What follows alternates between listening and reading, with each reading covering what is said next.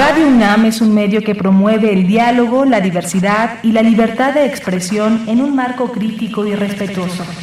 Los comentarios expresados a lo largo de su programación reflejan la opinión de quien los emite, mas no de la radiodifusora. Radio UNAM presenta Prisma RU. Una mirada universitaria sobre los acontecimientos actuales. Prisma RU. Relatamos al mundo.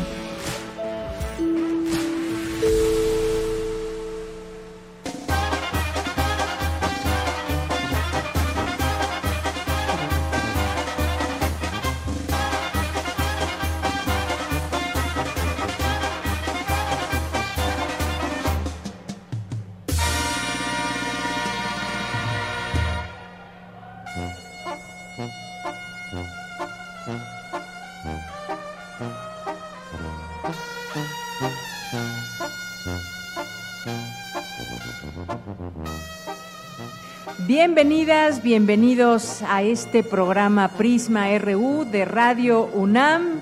Estamos transmitiendo en vivo y a todo color desde aquí, desde este Salón Autonomía en el mezanín del Palacio de Minería y estamos muy contentos de estar aquí, de poder tener este acercamiento con muchas personas, con quienes vienen de las editoriales, con escritoras, con escritores. Está aquí ya todo el equipo eh, listo para poder dar paso a todas las entrevistas que tendremos. Es un gusto estar en este sitio, que es un lugar maravilloso, es un recinto con mucha historia y que caminar entre sus pasillos llenos de libros nos entusiasta, nos anima para seguir promoviendo la lectura, pero no solamente eso, sino tener un encuentro con el conocimiento, porque hay muchas editoriales, pero también están representadas aquí instituciones instituciones educativas y estamos escuchando de fondo esta canción, déjenme decirles porque van a decir, ¿qué estamos escuchando? Bueno, estamos escuchando esta banda sinaloense MM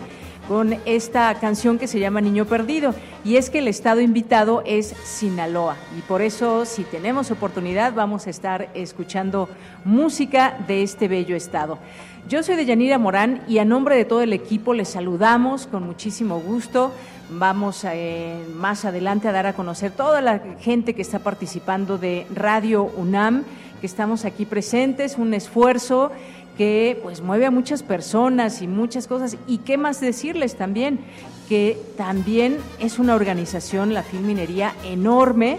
Y en un momento más vamos a platicar con su director, que por cierto ya está por aquí muy puntual, que es el licenciado Fernando Macotela. En un momento estará aquí presente en estos micrófonos de Radio UNAM. Así que con este entusiasmo escuchemos un poco más de esta música de banda sinaloense Niño Perdido.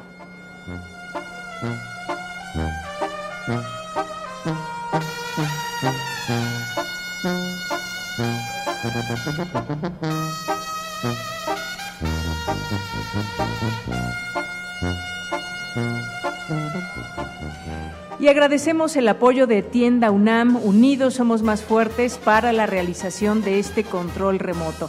Y les decía, hay mucho que se dará a conocer en siguientes emisiones, además, porque Radio UNAM tiene un programa especial que se escuchará de aquí hasta que termine la feria del libro.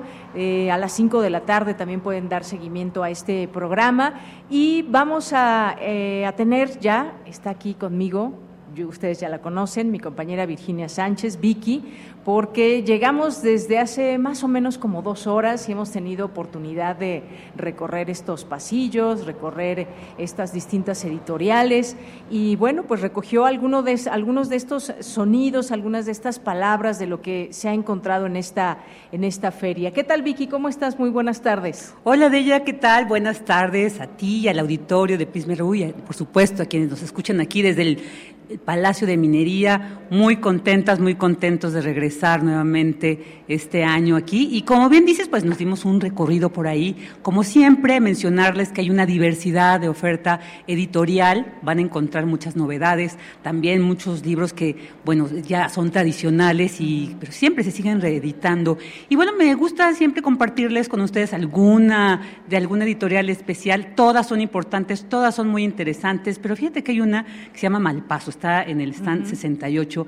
y me encanta porque tiene unas ediciones sobre músicos, sobre música pero son ediciones muy profesionales. Mira, eh, eh, pero antes de eso, fíjate que ahorita nos vamos, me encontré también al exrector Enrique Graue, que estaba por acá. Sí, entonces lo saludamos, que viene a la presentación de un libro. Y bueno, pues le, ahí nos compartió unas breves palabras que vamos a escuchar sobre justo lo que es esta Feria Internacional del Libro del Palacio de Minería. Esto es lo que nos dijo. A mí muy bien, afortunadamente. Pues visitando la feria, en este su segundo día de actividades, 45 años ya, y vengo a la presentación de un libro. Es una feria maravillosa, la más antigua de México. Eh, indudablemente tendrá que seguirse reformando. Y yo creo que en eso está el doctor Lomelí la feria más importante, por supuesto. Entonces, qué gusto estar nuevamente aquí. Y bueno, pues ahora sí les voy a compartir lo que Carlos Priego de Editorial Malpaso nos dice. De, bueno, hay muchas ofertas, pero nos está, nos platicó sobre una edición, es la segunda edición de este libro. No les doy más detalles, mejor escuchemos a Carlos Priego. Hay cosas este, muy interesantes. Eh, no es una novedad propiamente dicha porque ya se había editado hace varios años, pero estaba agotado en México. No teníamos. Es En Cuerpo y Alma de Ian Curtis, vocalista de The Joy Division. Este es un libro este, bien interesante. Eh, es una especie de cancionero. Eh, y uno dice, bueno, ¿y qué chiste de tener la copia de las canciones? Bueno, te voy a contar. Eh, es una edición facsimilar que no solamente son las letras de las canciones, sino que son fotografías de los oh. manuscritos donde Ian Curtis iba dando forma a las letras de lo que, bueno, fueron las canciones que después se eh, imprimieron en los álbumes de, de Joy Division. Eh, vienen las transcripciones, viene un prólogo eh, realizado por John Savage, que yo me atrevo a decir que es el periodista musical que más sabe en este momento sobre Joy Division. Ah, hay un libro, que una historia oral que él publicó sobre la historia de la banda, es un libro diferente a este pero este vale mucho la pena por el contexto que dibuja eh, alrededor del grupo. Y bueno, una de las partes que a mí me encanta del libro es sobre la biblioteca de Ian Curtis. Sí, fíjate que al final de este libro viene la, biblioteca que tenía y que seguramente incluyó para muchas de sus canciones. Bueno, pues ahí está esta oferta, pero no solamente Malpaso, hay muchas, pero no dejen de pasar por ahí por el stand 68. Mencionarles en Libros UNAM, va a haber, eh, por supuesto, muchas, muchas eh, presentaciones, muchos libros, mucho material y bueno, recordarles que en coediciones 25% de descuento con credencial de universitarios y para ediciones de UNAM entre el 50 y 60% de descuento. En discos, revistas y folletos no hay descuentos, pero bueno, creo que vale la pena aprovechar. Así que esta invitación de ella, un gusto, pues que disfruten esta 45 edición de la Feria Internacional del Libro del Palacio de Minería. Muchísimas gracias, gracias Vicky por eh, esta, este, esta información que nos das. Y sí, se pueden encontrar de todo un poco, por supuesto libros, lo principal, pero también hay música, también hay libretas, hay un montón de cosas, también eh, rompecabezas, hay juegos para niños, para desestresarse y más. Pueden encontrar muchas sorpresas además de, de los libros. Gracias Vicky. Gracias a ti, buenas tardes. Muy buenas tardes.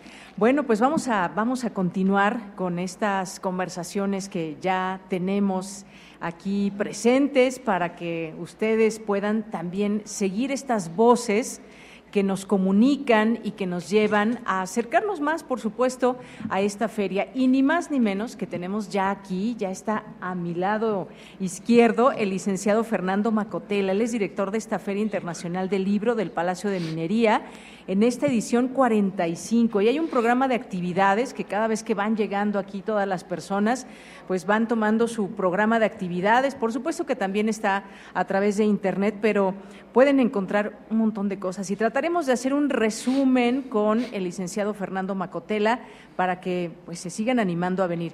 Eh, licenciado Fernando Macotela, muy buenas tardes. ¿Cómo está? Qué gusto saludarle. Eh, estoy bien, será porque apenas es el primer día después de la inauguración. Vamos a venir a entrevistarlo el último día. claro que sí, eso espero, ¿no? Qué bueno que están, como siempre, ustedes instalados aquí en el Palacio de Minería, eso les hace tener una cobertura fantástica que nos ayuda mucho a nosotros a la feria, que nos ayuda a todos en la UNAM, como la manifestación que es esta feria de la difusión cultural, la divulgación cultural que hace la, nuestra universidad y ustedes, ¿verdad? Este, Radio UNAM eh, está a la cabeza de todas las instituciones, ¿no? Eh, hay, de todo, ahí está en, en, su, en su banner, este, eh, eh, explica muy bien lo que se de lo que se ocupan ustedes, ¿no? Así es, una este, experiencia sonora. Salud, arte, filosofía, cine, psicología, etcétera, ¿no?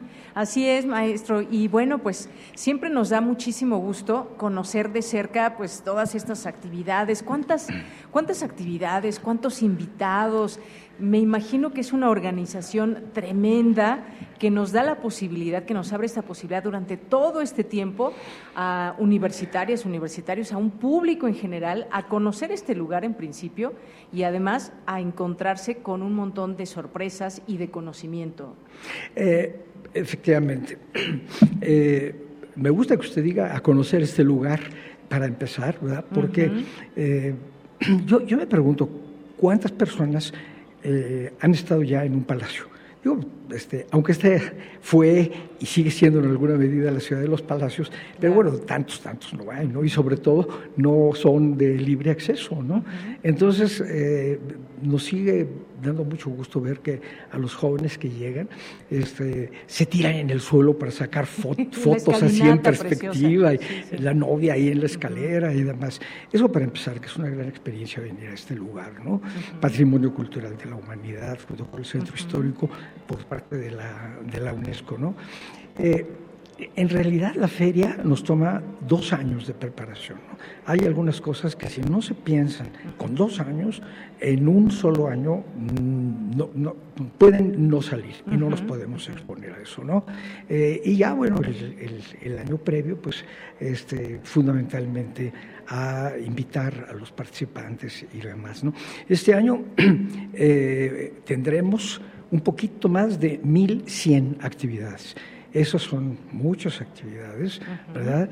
Y eh, también quiero decir que hay para todas las edades, para todas las especialidades, ¿verdad? Para todos los gustos. Eh, y entonces eh, la gente que viene a la feria no se podría aburrir, yo digo, aunque quisiera, ¿no? a los que les interesen menos, por así decirlo, pero yo creo que entonces no vendría, ¿no? Los libros, hay tal cantidad de actividades de todo tipo, ¿no? musicales, y la, esta, esto que se ha convertido en la estructura de nuestra programación, las series de ciclos de divulgación de diferentes eh, aspectos del conocimiento, ¿no? la biología, la física, la salud, eh, la eh, cultura de la legalidad y, desde luego, la literatura. ¿no? Claro que sí, es un, un crisol enorme eh, para todas edades, decía usted, hay muchas novedades también, hay mil cien actividades, yo estaba viendo el programa y hay, por ejemplo, a las 12 del día, a la una, a las dos, muchas actividades al mismo tiempo, así que sí hay que elegir, hay que echarse un clavado al programa como tal y elegir lo que más nos guste. El fin de semana, bueno, va a estar también lleno de actividades, hay presencia también de personas que vienen a hablar de nuestra realidad del país, que es algo también muy importante que desde estas ferias pues se permite esa posibilidad, que gente eh, que tiene un expertise venga y nos platique también de esta realidad. Lo que tenemos que saber, si ustedes quieren, por ejemplo, conocer de, cambio climático, de temas de, eh, digo, desafortunadamente de violencia, pero conocer justamente estos problemas creo que nos, nos lleva al conocimiento y nos permite tener pues una, una amplia proporción de lo que significan, por ejemplo, problemas que enfrenta México y el mundo. Eh, eh, claro, eh, y hablan de esos problemas precisamente porque vienen a presentar libros que ellos, estos autores, han escrito sobre esos problemas. ¿no? Entonces, es muy característico ver que la Facultad de Ciencias Políticas y Sociales tiene muchos libros que presentar que están instalados, casi podríamos decir, en el análisis de la problemática del país en ese aspecto, digamos, que está cerca de lo sociológico. Pero se habla muchísimo, una tercera parte de nuestras actividades tiene que ver con ciencia y tecnología, por ejemplo. Eso es muy importante, somos la primera feria que lo hizo y de hecho casi la única que lo sigue siendo, cuando menos en esa proporción. ¿no? Y desde luego, este, dos terceras partes de las actividades están relacionadas con la literatura, ¿no? con la narrativa, novela y cuento, con la poesía, con la dramaturgia, eh, etc. Y como bien eh, hayas mencionado, Yanira, el, el, estado invitado, ¿no? que Nos da la, exacto, nos da, nos da, la posibilidad de conocer a los eh, capitalinos lo que se hace, lo que se investiga, lo que se estudia en eh, las diferentes partes del país. Eh, eso es muy importante y mucha gente me ha comentado, ¿verdad? Oye, yo no me imaginaba que en tal estado, en tal otro, etcétera, cada año hubiera un estado diferente, estuvieran haciendo todo eso. Los estados, muchos de los estados, tienen unos programas editoriales impresionantes, de verdad impresionantes, que cubren lo mismo todas las áreas del conocimiento. Pueden no publicar tantos títulos como la UNAM, que se considera una de las mayores editoriales de América Latina, pero de todas maneras, en menor medida, se ocupan de todo, ¿no? Este, eh, Sinaloa, por ejemplo, trae un conversatorio con cuatro científicos, un hombre y tres, eh, una mujer y tres hombres, que eh, se llama eh, Hacer Ciencia en Sinaloa. Bueno, o sea, ellos allá también se ocupan de eso, ¿no? Y desde luego cada estado trae su propia visión de cómo está enfrentando los problemas ecológicos, los problemas de migración, etcétera. Todo, todo eso está cubierto en, los, en las actividades del programa. Claro, en los stands también de, los estados, el de Sinaloa, por supuesto, muy bonito, muy grande. También hay de algunos países editoriales que pueden eh, conocer y que además nos acercan a estas realidades. De pronto, conocer más de Sinaloa, a ver qué conocemos de Sinaloa, sí, su música, pero qué más, qué está haciendo, como decía usted, en el campo de la ciencia. He visto, por ejemplo, aquí saliendo muy cerca está también la editorial de Flaxo, que tiene unos libros muy interesantes de inteligencia artificial, algo que nos está cambiando cambiando la vida. De eso también se va a hablar, de eso también hay muchas publicaciones. Decía usted también de libros UNAM, que bueno, pues mucha, hay demasiados eh, libros que podemos conocer, pero sobre todo también esta parte de qué hacen las instituciones educativas, qué están publicando los estados, como usted bien mencionaba, que nos acercan a sus realidades. Porque de pronto, si encendemos a la radio, las noticias, estamos viendo violencia, violencia por aquí, por allá, pero esa, digamos, desafortunadamente, pues sí, sí hay violencia, es una mínima parte de lo que pasa en los estados. En los estados suceden muchas cosas buenas también. Eh, por supuesto, ya mencionaba yo sus eh, programas editoriales para, empezar. para empezar. Pero esos programas editoriales son resultado del trabajo de investigación que se hace en las universidades de todo el país y eh, tenemos que conocer de todo, ¿no? Dices muy bien el asunto de que eh, parece que estuviéramos eh, rodeados exclusivamente de violencia y, bueno, como dices también, no, no lo vamos a negar, la, podemos ver, pero es infinitamente más la gente que se dedica a estudiar, a publicar, a enseñar, a estudiar, etcétera, que la gente se dedica a la violencia, ¿verdad? Claro, quien quiere subrayar eso por cualquier razón, de cualquier motivo político, políticos fundamentalmente, lo hace, pero quien viene a esta feria y abre bien los ojos y ve bien el programa, se dará cuenta de que, mm, claro que aquí también se analizan los, los problemas del país, pero eh, también se analiza la creación que tenemos en México. Eh, México es un país con muchísima gente talentosa.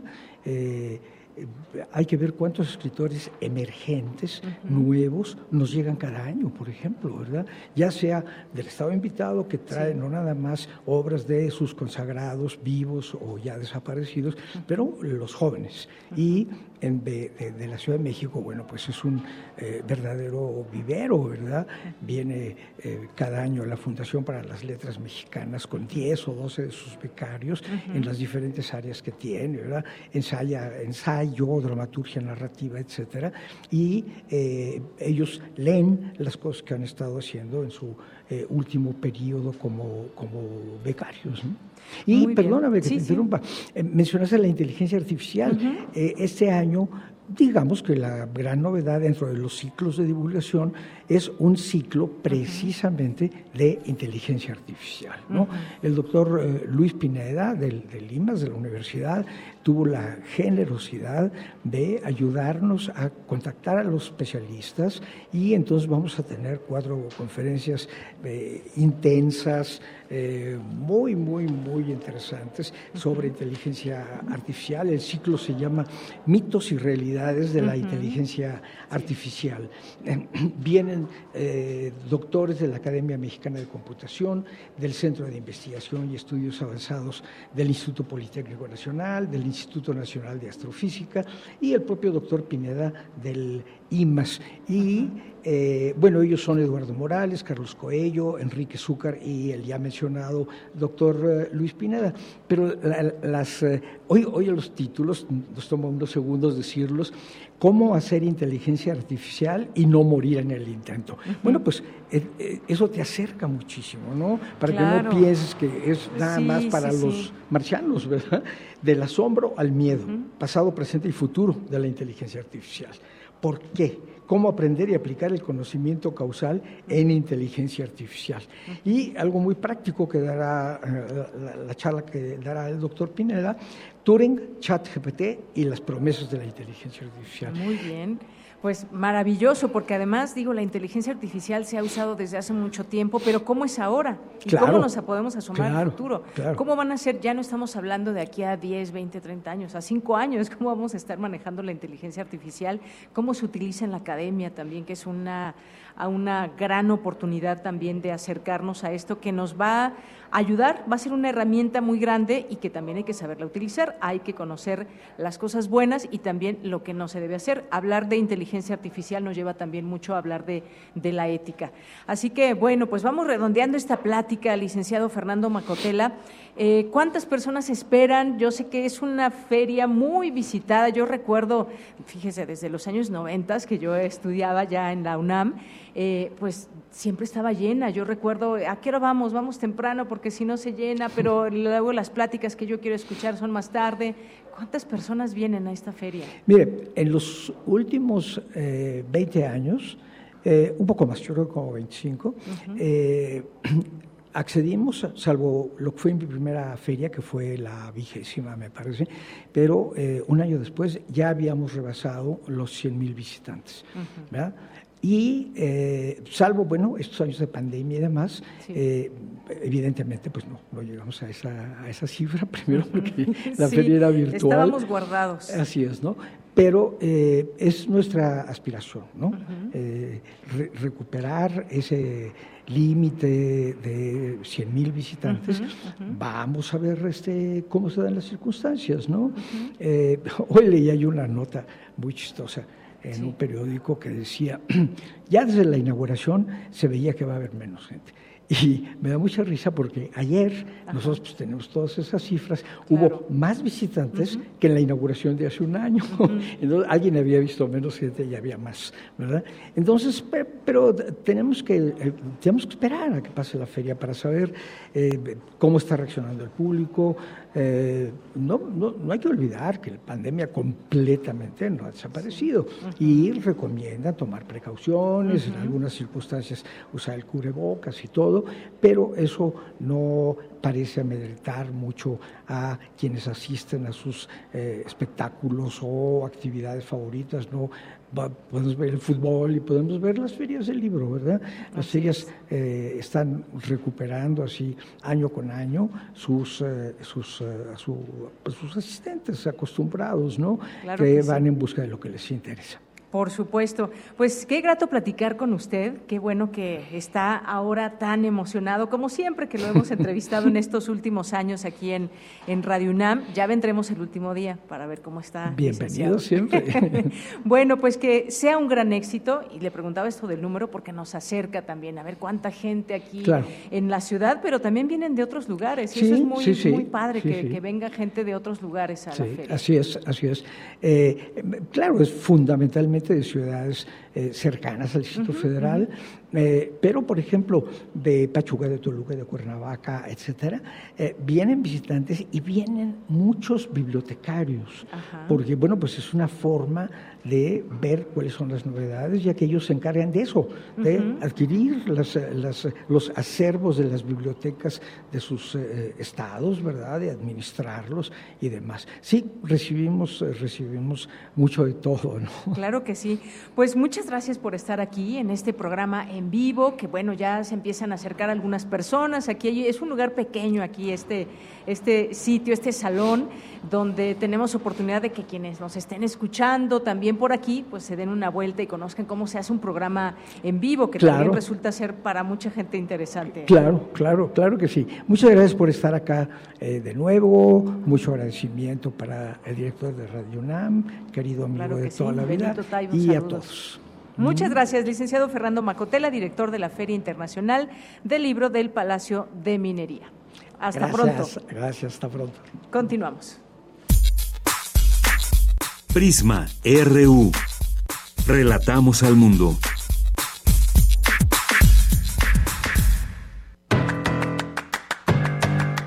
Hoy en la UNAM, ¿qué hacer? ¿Qué escuchar? ¿Y a dónde ir? En el marco de la 45 edición de la Feria Internacional del Libro del Palacio de Minería, se llevará a cabo el conversatorio Hacer Ciencia desde Sinaloa, que contará con la participación de Silvia Paz Díaz Camacho y Rubén Félix Gatelum del Colegio de Sinaloa, bajo la moderación de José Enrique Villa Rivera. La cita es hoy, en punto de las 14 horas en el Auditorio Bernardo Quintana del Palacio de Minería. Recuerda que Radio UNAM ha preparado una transmisión especial en vivo desde la 45 edición de la Feria Internacional del Libro del Palacio de Minería. Este programa especial contará con entrevistas a diversos autores participantes y crónicas de las actividades. Sintoniza hoy en punto de las 17 horas la frecuencia universitaria de Radio UNAM 96.1 de FM. Como parte de las actividades de la Feria Internacional del Libro del Palacio de Minería, se llevará a cabo la proyección de los cortometrajes Aire, Los Cuervos y Esperanza del Instituto Mexicano de Cinematografía. Asiste a la función que se llevará a cabo hoy, en punto de las 15 horas, en la sala de usos múltiples del Palacio de Minería. Para las y los más pequeños de casa, también tenemos opciones. Te recomendamos el taller infantil Separadores, dirigido a niñas y niños de 5 a 12 años de edad, que se llevará a cabo mañana sábado 24 de febrero en punto de las 11 horas, en el Salón de Talleres de la Feria Internacional del Libro del Palacio de Minería. O si lo prefieres, puedes llevar a tus hijas o hijos adolescentes al taller de Poetas y Locos, todos tenemos un poco, dirigido al público de 14 años en adelante. Asiste mañana sábado 24 de febrero en punto de las 11 horas a la sala de lectura Odisea de Palabras de la Feria Internacional del Libro del Palacio de Minería. Para Prisma RU, Daniel Olivares Aranda.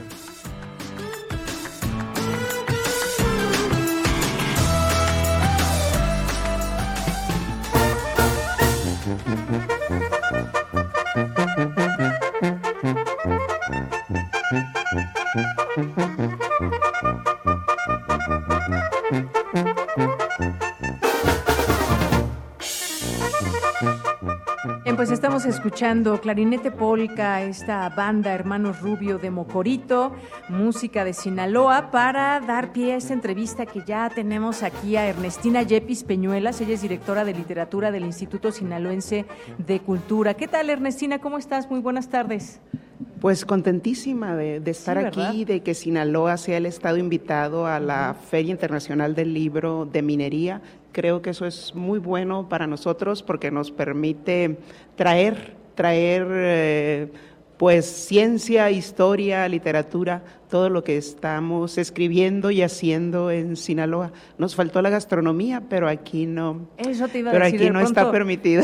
¿Qué de Sinaloa? comida sinaloense, por supuesto. Bueno, pues platícanos, ya te decía, yo ya vi el stand, me pareció un espacio grande, un espacio muy bonito, donde hay libros, donde hay pinturas. Cuéntanos qué, qué novedades para quienes nos están escuchando. Pues el espacio es bellísimo, está muy bien decorado, realmente quien lo hizo se sacó un 10. Está decorado con imágenes eh, de la obra de Antonio López Sáenz, que es uno de nuestros pintores más representativos de la cotidianidad sinaloense. Él retrata mucho en su, en su expresión pictórica eh, esa cotidianidad, esa cotidianidad que nos hace, que nos hace sinaloenses. Claro que y traemos pues alrededor de 700 títulos, más o menos. Nos acompaña pues la Universidad Autónoma de Sinaloa, que tiene una larga trayectoria editorial, igual que el Instituto Sinaloense de Cultura, que también tenemos muchos, muchísimos años publicando, publicando libros. Viene también el Colegio de México, perdón, el Colegio de Sinaloa. Están todos esos libros, algunas editoriales privadas también nos acompañan, Andraval, por ejemplo, que ha sido una editorial importante para muchos escritores sinaloenses, porque nos ha publicado y nos ha y nos ha difundido, entonces eso es importante para nosotros. Claro que sí, y también tienen, por supuesto, presentaciones, además de toda esta cantidad de títulos que ya nos dices que traen desde Sinaloa. No sé si quieras platicarnos o invitarnos a algunas de estas actividades que tendrá.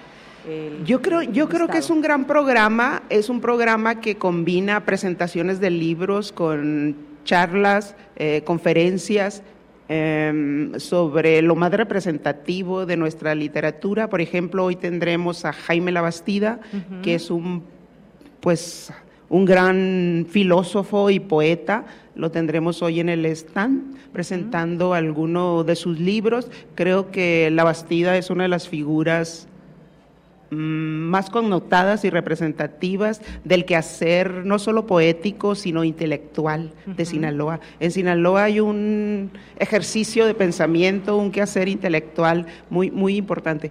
Creo que habría que pensar en crear otra narrativa sobre Sinaloa. Hace rato los estaba escuchando aquí en el programa, sí. donde hablaban de qué es lo que se conoce de Sinaloa, uh -huh. eh, pero en realidad sí, sí, creo que, que, hay otra narrativa y hay que, y hay que mostrarla. Y la feria de minería es un, es un espacio para ello. Mañana también tenemos una charla sobre una poeta, una enorme poeta sinaloense, muy, muy muy importante para nosotros, tal vez no del todo conocida en los espacios literarios, uh -huh. pero, pero su obra es inmensa, es una obra que hay que compartir, que hay que difundir.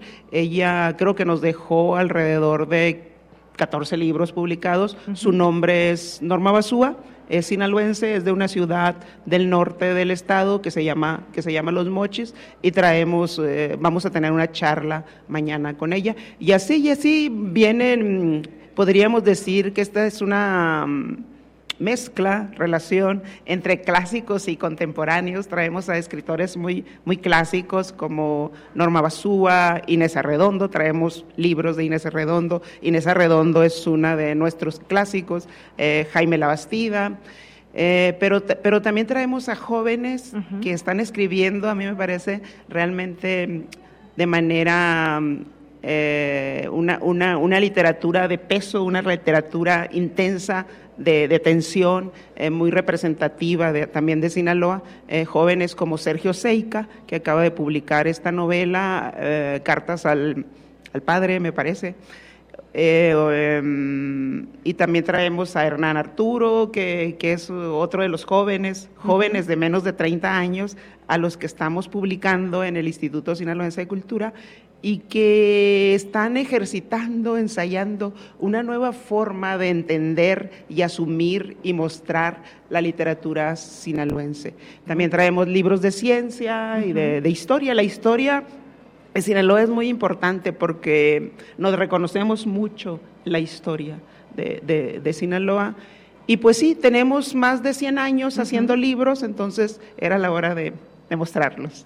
Pues muchas gracias, gracias Ernestina Yepis, porque nos asomas a lo que trae en esta ocasión Sinaloa y a lo que mencionabas muy importante, con lo cual estoy totalmente de acuerdo, que es pues mostrar esta, esta otra narrativa también de lo que sucede en nuestra república, en este caso en Sinaloa, para platicar también todo lo bueno que se hace desde ahí. Nos decías, traemos clásicos, traemos jóvenes, plumas jóvenes, que también algo de las ferias es algo muy importante también abrir ese, ese camino, conocer nuevas, nuevas nuevas generaciones al tiempo de conocer los clásicos, los presentes y de todo. Así que muchísimas gracias por dejarnos esta invitación.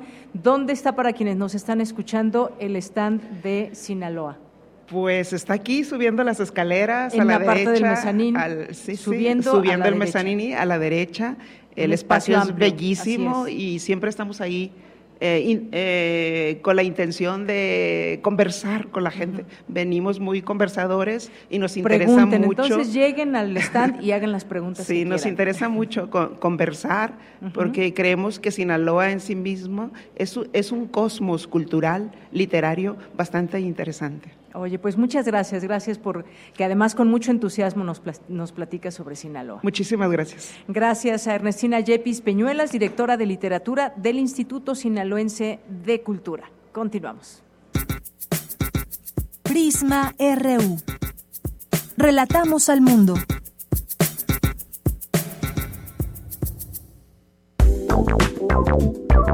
Queremos escuchar tu voz.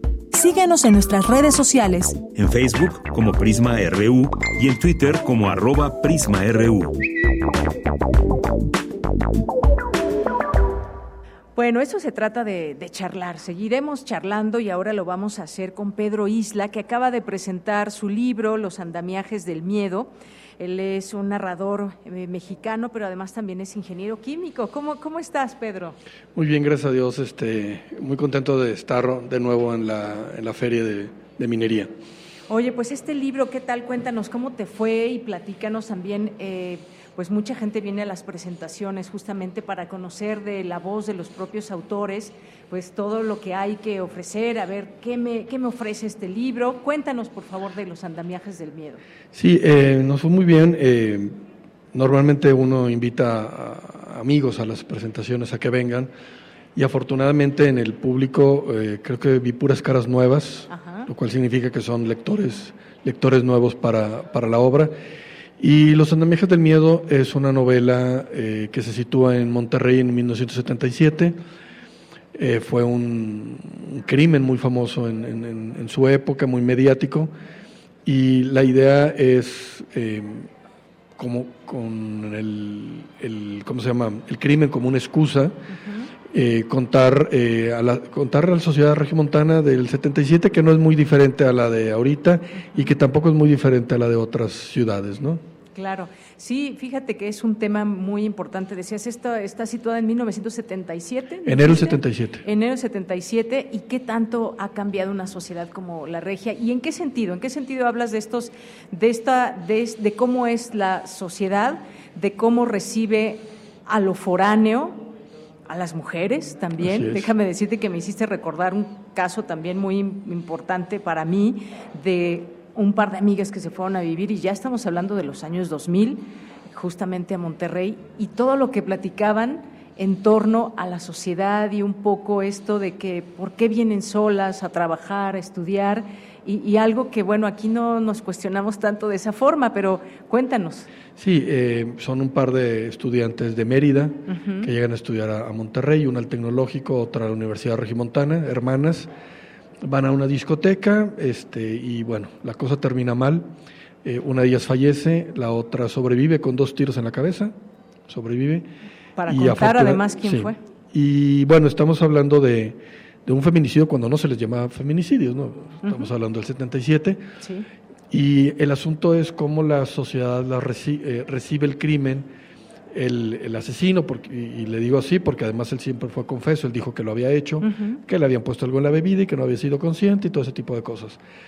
Eh, pero, pero él era de Monterrey y ellas eran de fuera. Entonces, Era un empresario, ¿no? eh, no, él, no, no, él, no, no, este, eh, e-, era de buena familia o de familia de, pudiente, pero él trabajaba en la sección amarilla, era gerente de la sección amarilla. Eh, que en aquella época, bueno, la sección amarilla era la sección amarilla. Por aquí sí hay jóvenes nos van a decir, ¿qué, qué es eso de la sección amarilla? Sí. Eh, y bueno, eh, sucede el, crimen y entonces, pues mucha gente empieza a cuestionar que ellas se lo habían buscado, ¿sí? Ellas se habían buscado, se lo habían buscado porque ellas, ellas se habían ido a, la, a una discoteca este, con amigos, pero los amigos después se van y ellas pues se habían puesto en un lugar peligroso y entonces era culpa de, ellas. De hecho, eh, el libro se publicó hace siete años. 2017, me parece. Sí, este, ahorita es una reimpresión. Eh, y lo sigo presentando, lo cual para mí es muy bueno porque significa que, el libro sigue funcionando, no es, no es solo una novedad, sino sigue funcionando. De hecho, en mayo voy a presentarlo a Ciudad Juárez. Eh, pero lo interesante o lo, también lo, delicado del asunto es que en la primera presentación que se hizo ahí en Monterrey, en la Feria del Libro de Monterrey, que una de las presentadoras es lo que es ahora la, una de los miembros de, eh, de la Suprema Corte de Justicia, Margarita Ríos Farjat. Eh, una persona del público si se, se levanta y dice, bueno, es que ellas se lo buscaron. Y estamos hablando de hace siete años. Eh, Qué increíble, ¿no? De pronto. Y, yo no lo podía creer, él estaba muy seguro de lo que estaba diciendo. Y después te vas dando cuenta que suceden casos similares, de hecho, poco después de ese ocurre algo en, creo que fue Querétaro, en donde una, un servicio de estos de, taxis, este, de, ¿cómo se llama? De plataforma, lleva a una muchacha a su casa y se supone que se baja, pero en realidad se la lleva y después la viola, la mata y demás. Y también decían, bueno, pero porque ella va a la discoteca y porque se pone así y entonces ella, ella tenía la culpa. Ella tenía la culpa. El muchacho pues había aprovechado la oportunidad. Eh, y eso lo que te dice es que 77, 2000, 2024, a lo mejor 2035 y vamos a seguir exactamente con el mismo problema. Eh, y entonces eh, yo lo que hice fue tratar de, recuperar un, un hecho de hace 43 años, que desgraciadamente, y como les pongo a algunos a la hora de, autografiar ese libro, es algo que sucedió hace 43 años, pero desgraciadamente pudo haber pasado la semana pasada entre la ficción y la realidad, un caso que fue real, que obviamente pues tú también ahí con tu narrativa nos acercas a cómo pudo darse también todas estas eh, entresejos, digamos, esta relación, cómo las conoce este personaje y por qué pues decide de pronto atacarlas y cómo una sociedad dice, bueno, pues es que ya se, los, se lo buscaron, como tú mismo decías, ¿qué ha cambiado de esa fecha a hoy y de qué estamos hablando ahora? Porque ahora sí ya se habla de feminicidio. Se ha avanzado, digamos, en algunas cuestiones en la ley, pero todavía tenemos un camino bastante grande por recorrer. Y, el asunto de, es que son de fuera. Sí, y, la verdad es que eso pasa en Monterrey, y pasa en Mérida, y pasa en Colima, y pasa en Querétaro, y en Hermosillo, y en donde tú quieras. Es este, decir, si sucede algo así, es gente de fuera, porque los de aquí no hacemos eso. La verdad es que hacemos eso y más. Sí, vino el mal de fuera. Exactamente. Bueno, pues qué bueno que te fue muy bien, que ahí lograste conjuntar a nuevas personas también en esta alrededor de esta novela, los, eh, los andamiajes del miedo, ¿de qué editorial? Es del Fondo Editorial de Nuevo León. Muy bien, bueno. Este, la segunda edición, la primera la hizo la Universidad Veracruzana hace ya unos años. Muy bien, pues muchas gracias por estar aquí, venirnos a platicar de este, de esta novela tuya que dejamos también como, como recomendación para nuestro público. Gracias, Pedro Isla. Muchas gracias a ustedes por la invitación. Buenas tardes. Continuamos. Prisma RU. Relatamos al mundo.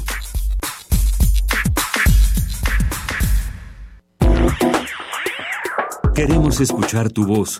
Síguenos en nuestras redes sociales. En Facebook como Prisma RU y en Twitter como arroba PrismaRU.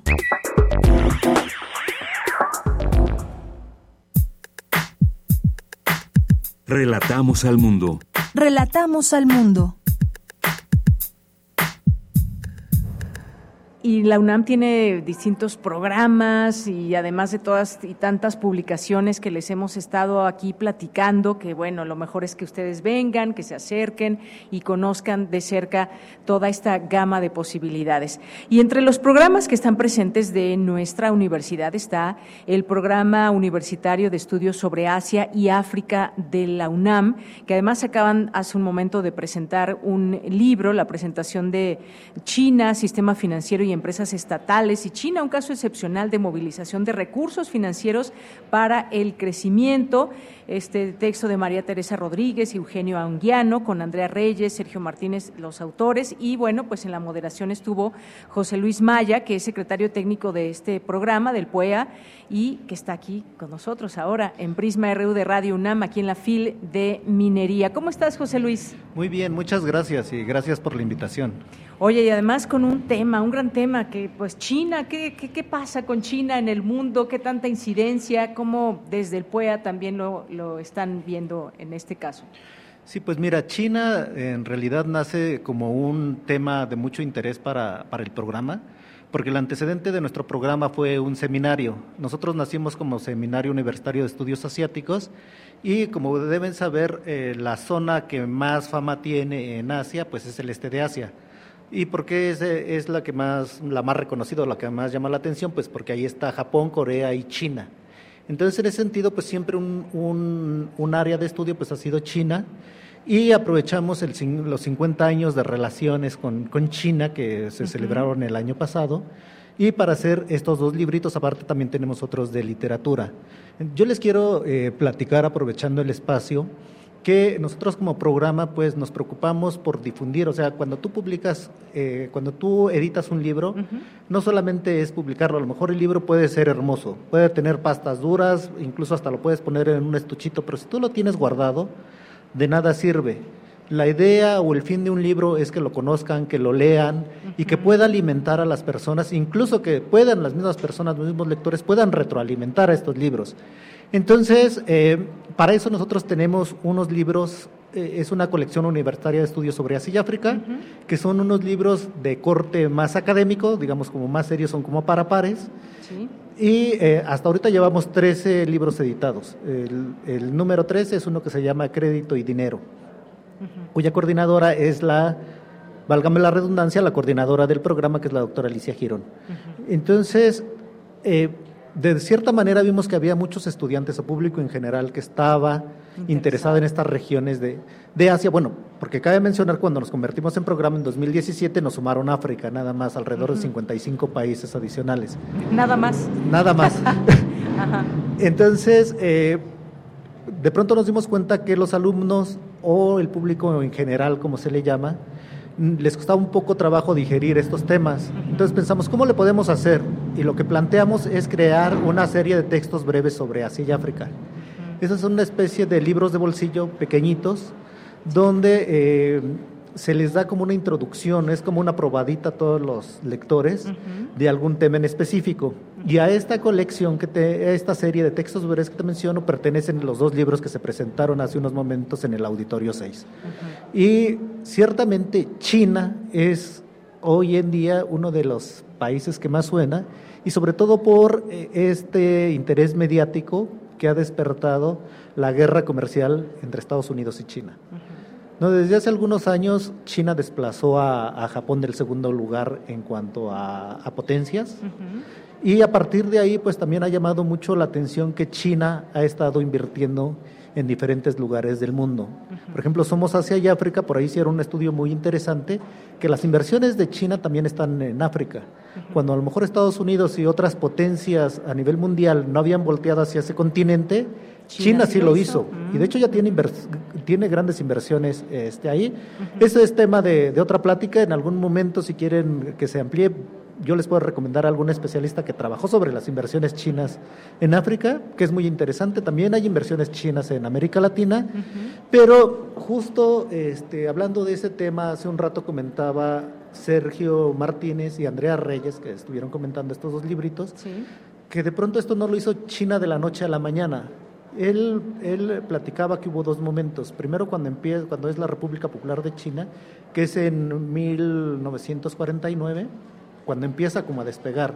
Pero cuando en realidad viene el desarrollo más fuerte es a partir también de mil, de, si no me equivoco, fue 1978.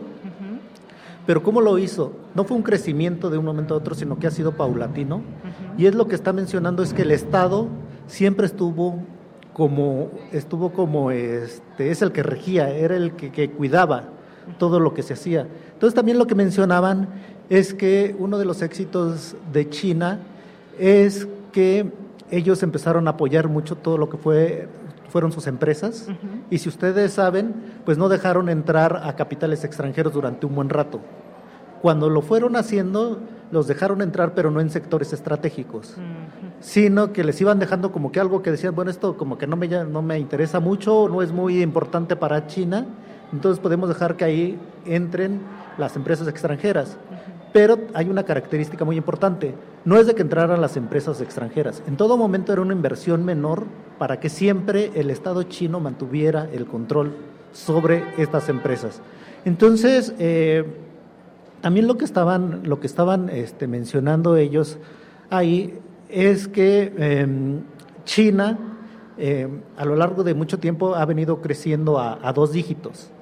Entonces, de pronto para, para, el mundo fue una sorpresa cuando China empezó a crecer a dos dígitos, o sea, más de 10. Sí, este, ¿Cómo? ¿Por qué? ¿Cómo le hacen? Exacto, pero también decían algo que es muy, muy curioso y un tanto por ahí este, hasta bromeábamos con los participantes, es que cuando, fue, cuando estuvo la crisis de la pandemia por, eh, por la COVID-19, eh, todos los, los, países tuvieron eh, este crecimiento por debajo de cero, o sea, menos X, ¿no? Entonces... China es el único país que estuvo creciendo por arriba de eso. Creo que dijeron, espero no equivocarme, dijeron creció al 2% durante esa crisis y, me, y bromeábamos porque dijimos, bueno, México, ahora que le fue bien el año pasado, creo que crecimos al 3%. Así es, 2023 cerró bien, ¿no? Y es muy bien, es 3%, o sea, para China cuando fue un año muy malo, fue el 2.2%. No, para ellos de pronto, cuando uno se acostumbra a ver crecimientos del 10% y demás, cuando crecen al 8, al 7, al 6, pues como que te sorprende, pero en realidad es de, digamos, hablando así en cuestiones económicas en general, porque sé que si hay economistas acá van a decir que soy muy simplista y, ciertamente lo estoy siendo, porque estoy tomando en cuenta nada más lo que es el PIB, pero sí, o sea, vemos y, es impresionante cómo ha crecido este el crecimiento de China, ¿no? Nunca de, en 40 años, lo que mencionaban también, ha dejado de crecer.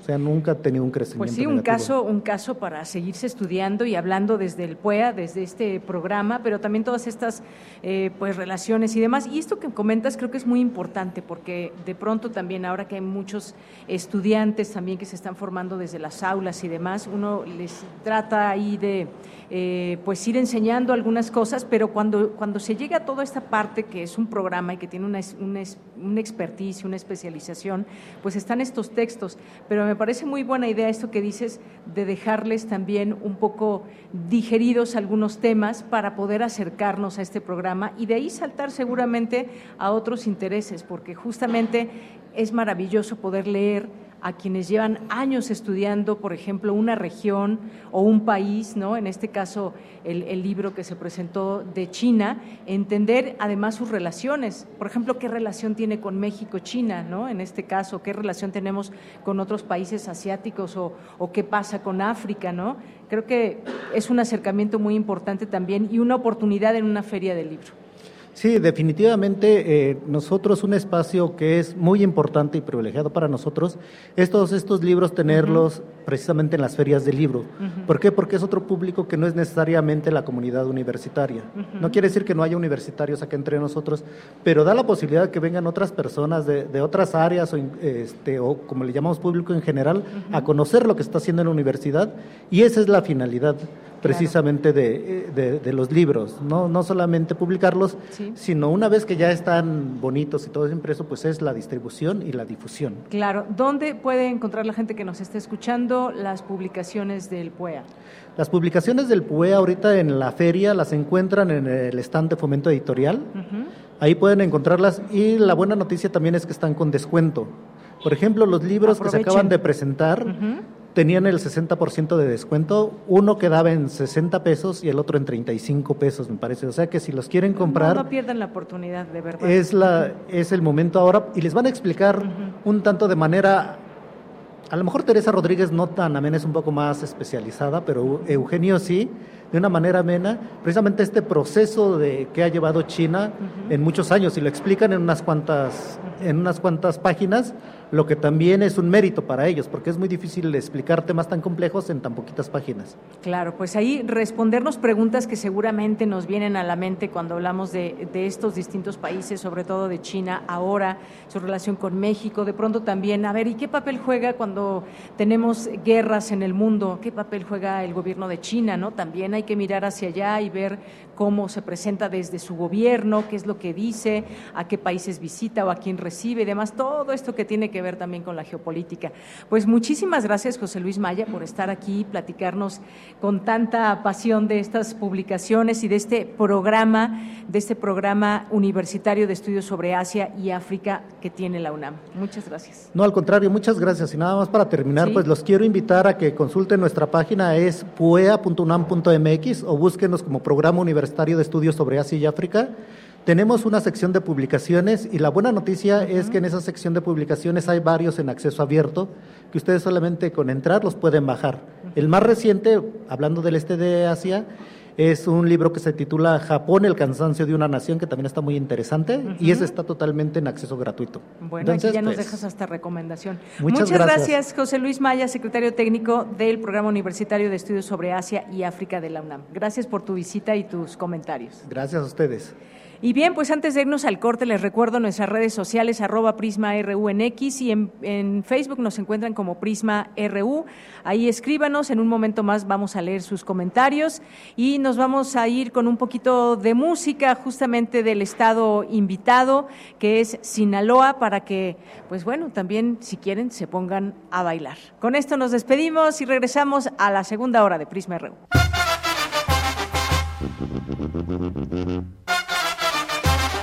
Thank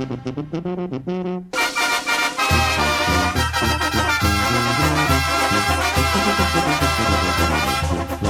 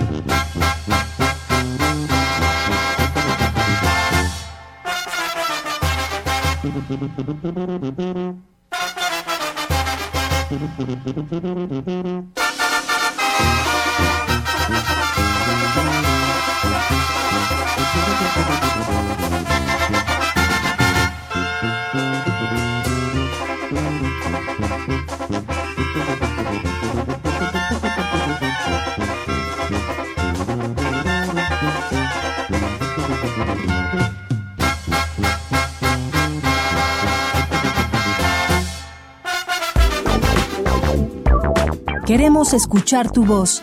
Síguenos en nuestras redes sociales. En Facebook como Prisma RU y en Twitter como arroba PrismaRU. Este rap toca las profundidades de lo humano. Todos nacemos, lloramos. no te pierdas las rimas de precisión quirúrgica de Proof en Intersecciones. Nuestras cenizas solo pesan unos gramos. Viernes 23 de febrero a las 21 horas, Sala Julián Carrillo. Registro previo en el mail serviciosculturalesru@gmail.com. Radio Experiencia Defender una nación ordenada, unida, libre y en paz. Fue así en la defensa del INE y los poderes de la Suprema Corte. Luchamos por el regreso del Seguro Popular las estancias infantiles y tener medicamentos para todas y todos. Apoyamos el Fondo de Emergencia de Desastres Naturales y exigimos atención a las víctimas del huracán Otis. Eso es estar del lado correcto de la historia, con un Congreso de Acción Positiva para México. El cambio positivo, PAN. El olor a páginas viejas. Guiarse por la cuarta de forros. Optar por la edición barata. Llevar un libro siempre en la mochila. Esto es leer. Quien es lector lo sabe. Cuadragésima quinta Feria Internacional del Libro del Palacio de Minería. 45 años reuniendo lectores. Escucha la transmisión especial de Radio UNAM de jueves a domingo a las 17 horas. Radio UNAM. Experiencia sonora.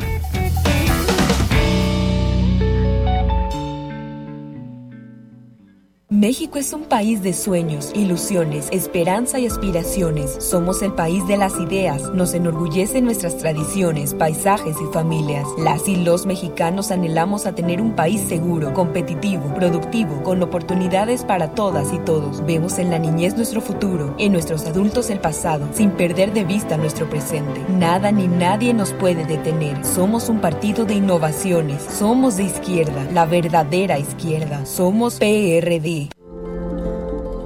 Una palabra correcta, dicha de la forma adecuada, puede cambiar el curso de la historia. Cuando menos de tu historia. Radio UNAM te invita a tomar el curso de oratoria y dominio de la voz dirigido a cualquiera que quiera descubrir el poder de sus palabras. Todos los sábados de forma presencial a las 10 y a las 16 horas en el foro Amilcar Vidal o en línea a las 13 horas, del 16 de marzo al 20 de abril. Informes e inscripciones en cursosrunam.gmail.com México es más que el lugar de nacimiento para quienes viven en el extranjero. Es su hogar y aunque estén lejos, sus voces cuentan. En el 2024 tomaremos decisiones importantes para México. Avísales a tus familiares y amistades que tendrán tres modalidades para votar. Postal, electrónica y presencial. Deberán tener su INE vigente tramitada en México o en el extranjero. Tienen hasta el 25 de febrero para registrarse en votoextranjero.ine.mx. Mi INE es mi voz en México. INE.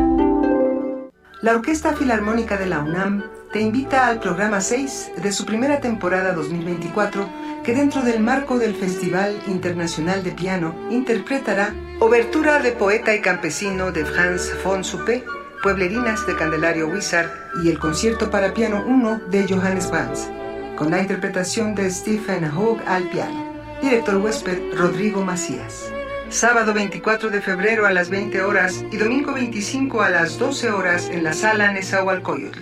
Ofunam, primera temporada 2024. México es más que el lugar de nacimiento para quienes viven en el extranjero. Es su hogar y aunque estén lejos, sus voces cuentan. En el 2024 tomaremos decisiones importantes para México. Avísales a tus familiares y amistades que tendrán tres modalidades para votar. Postal, electrónica y presencial. Deberán tener su INE vigente tramitada en México o en el extranjero. Tienen hasta el 25 de febrero para registrarse en votoextranjero.ine.mx. Mi INE es mi voz en México. INE. Relatamos al mundo. Relatamos al mundo.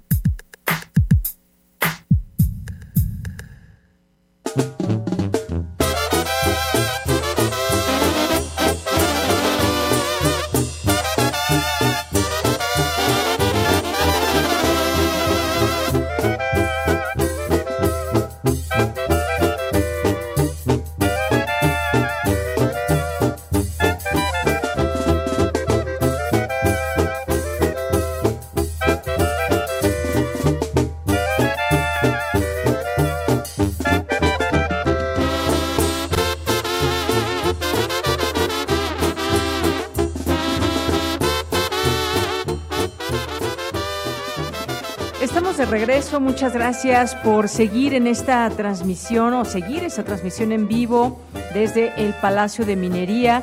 Nos da mucho gusto, estamos muy contentos de estar aquí, de poder tener este espacio aquí en un lugar de verdad tan privilegiado, rodeados de libros, rodeados también de personas que visitan este eh, lugar donde estamos transmitiendo, esta cabina itinerante, aquí radio escuchas, también ya algunos invitados que van llegando.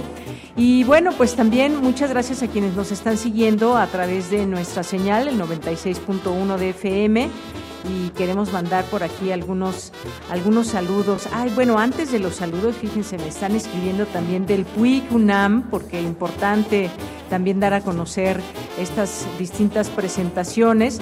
Van a tener eh, también esta presencia aquí del, del PUIC, de este programa de la UNAM, invita a sus presentaciones editoriales en este marco de la Feria Internacional del Libro y bueno, van a tener estas eh, jornadas 26, 27 y 28 de febrero, no se lo pierdan, van a estar eh, platicando de varios libros, está en el Salón de la Academia de Ingeniería, eh, tienen, por ejemplo, este libro Migraciones y Movilidades Indígenas en Países de América Latina, un tema del que debemos seguir la pista, por supuesto, desde el expertise.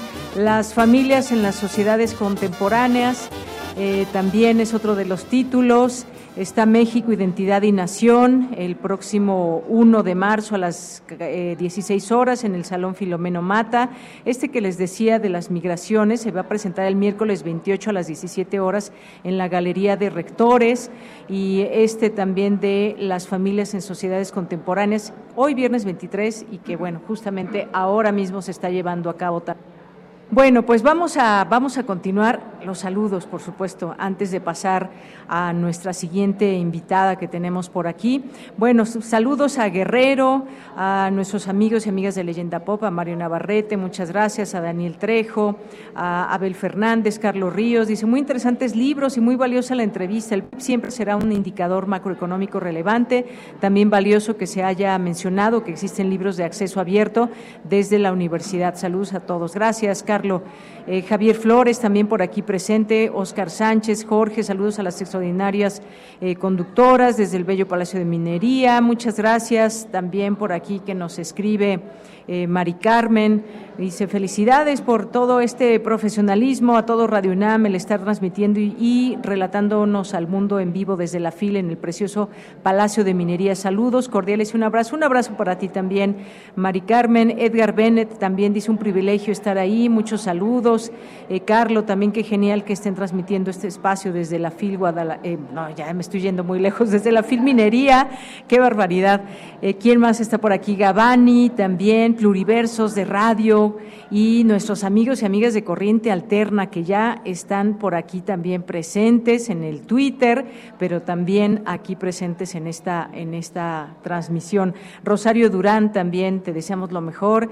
Eh, gracias también aquí al CRIMUNAM, que también presente, por supuesto, en esta feria de minería, al Sudimer también, que bueno, pues están también presentando libros. Muchas gracias a todas y a todos. Les seguimos leyendo, por supuesto, aquí a través de este espacio. Marco Fernández también. Y ya estamos aquí en nuestra siguiente sección de Corriente Alterna. Corriente Alterna, Unidad de Investigación Periodística, un espacio de la Coordinación de Difusión Cultural de la UNAM. Y ya nos acompaña la estudiante de esa unidad de investigaciones periodísticas, Aura Reina, como parte de esta sección que tenemos aquí todos los viernes de Corriente Alterna, un gran proyecto periodístico. ¿Cómo estás, Aura? Bienvenida. Bien, un poco, un poco nerviosa, pero todo bien. Aquí se te van a quitar los nervios porque nos tienes muchas cosas interesantes que platicar. Justamente, como sabemos, aquí cada viernes tenemos alguna invitada, algún invitado que nos platica de su investigación bajo la mentoría de alguna o algún periodista.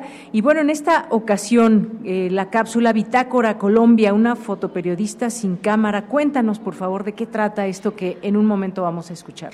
Eh, pues es una crónica de viaje que yo hice cuando viajé a Colombia. Eh, yo iba con una idea muy clara de tomar fotos, a mí me gusta mucho tomar fotos, pero como en el tercer día se me descompusieron. Entonces tuve que arreglármelas para ver cómo podía contar una historia, ¿no? La historia de mi viaje y pues regresar también con algunas imágenes. Muy bien.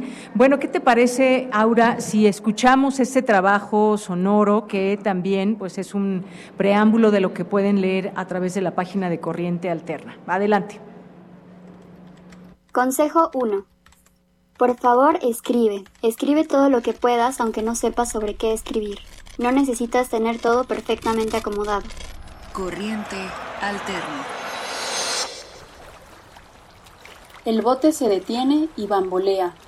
Comienza a oler a gasolina y escuchas cómo el chico que los recogió trata de reanimar el motor. Lo logra.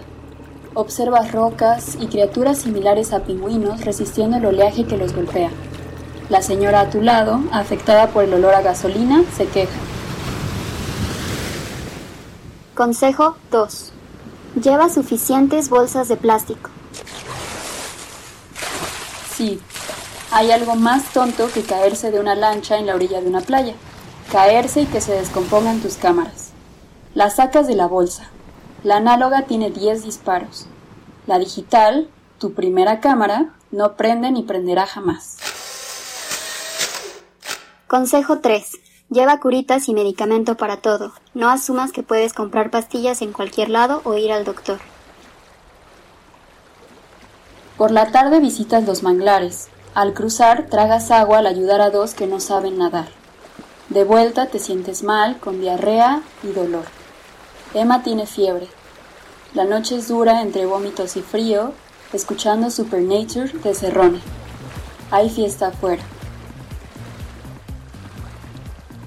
Consejo 4. Investiga sobre los lugares a los que llegues. No necesitas conocer toda la historia, pero un contexto general ayudará para iniciar pláticas o comprender fragmentos de conversaciones. Después de días recorriendo pueblos cerca del mar, odiar la playa es inevitable. La dieta limitada y los problemas estomacales aumentan la incomodidad. La piel quemada y los piquetes de mosquitos en los tobillos agravan la situación. La humedad y el roce de las sábanas no ayudan. Consejo 5. No dejes de disfrutar tu viaje. En termales, la luz se corta a las diez y media de la noche. Bajas descalza a la playa. Observas la oscuridad y ves las estrellas. Es la primera vez que ves la Vía Láctea. Consejo 6. Perdónate si no sigues las recomendaciones anteriores. Te despides de tus papás en la puerta 4 del aeropuerto de la Ciudad de México. Te abrazan y desean que te diviertas en Colombia. Sin embargo, sus buenos deseos no alcanzan a cubrir todos los imprevistos. Quemaduras, diarrea, vómito, cámaras descompuestas y la promesa de una historia sorprendente que encuentras hasta que regresas, cuando revisas tu bitácora. Corriente alterna. Bien, pues como de una, de, una, de un viaje nace una historia que contar y todas estas recomendaciones, esta bitácora. Y yo te preguntaba ahora que estaba escuchando, Aura, ¿qué lugares visitaste de, de Bogotá? Porque por ahí escuchábamos eh, que estabas en un lugar como un río, en un lago. Cuéntanos, ¿qué, ¿qué lugares fueron estos? Pues llegué a Bogotá primero, después volamos a Cali, después fuimos a, al puerto de Juan Chaco, y ahí visitamos algunos como aldeas cercanas que es Ladrilleros. Después de ahí fuimos a Nuquí, Termales y después a Medellín y después regresamos a Bogotá. Muy bien. Y bueno, pues cuéntanos también cuál es, cuál es la idea de contar todo esto. Seguramente quien, quien como, no, como yo que te estaba escuchando ahora en este recuento, pues pase lo que pase, disfruta el viaje, algunas recomendaciones y situaciones que te, a las que te enfrentas cuando por primera vez vas a un país que no conoces y que puede haber imprevistos y puede haber situaciones de las que tengas que salir al paso. ¿no? Pues creo que una de las principales razones por las que hice esa guía fue uh -huh. por cosas que yo no seguí realmente, ¿no? Entonces yeah. cuando digo, pues lleva suficientes bolsas de plástico, es porque yo no llevaba suficientes bolsas de plástico. Uh -huh. eh, tampoco disfruté como al 100 mi viaje porque estaba preocupada por otras cosas, ¿no? Uh -huh. Por ejemplo, encontrar una historia, ¿no? Una historia sorprendente que, pues, no sé, que valiera la pena contar en, en, en cualquier lugar al que, al que hubiera visitado. Y pues no pasó.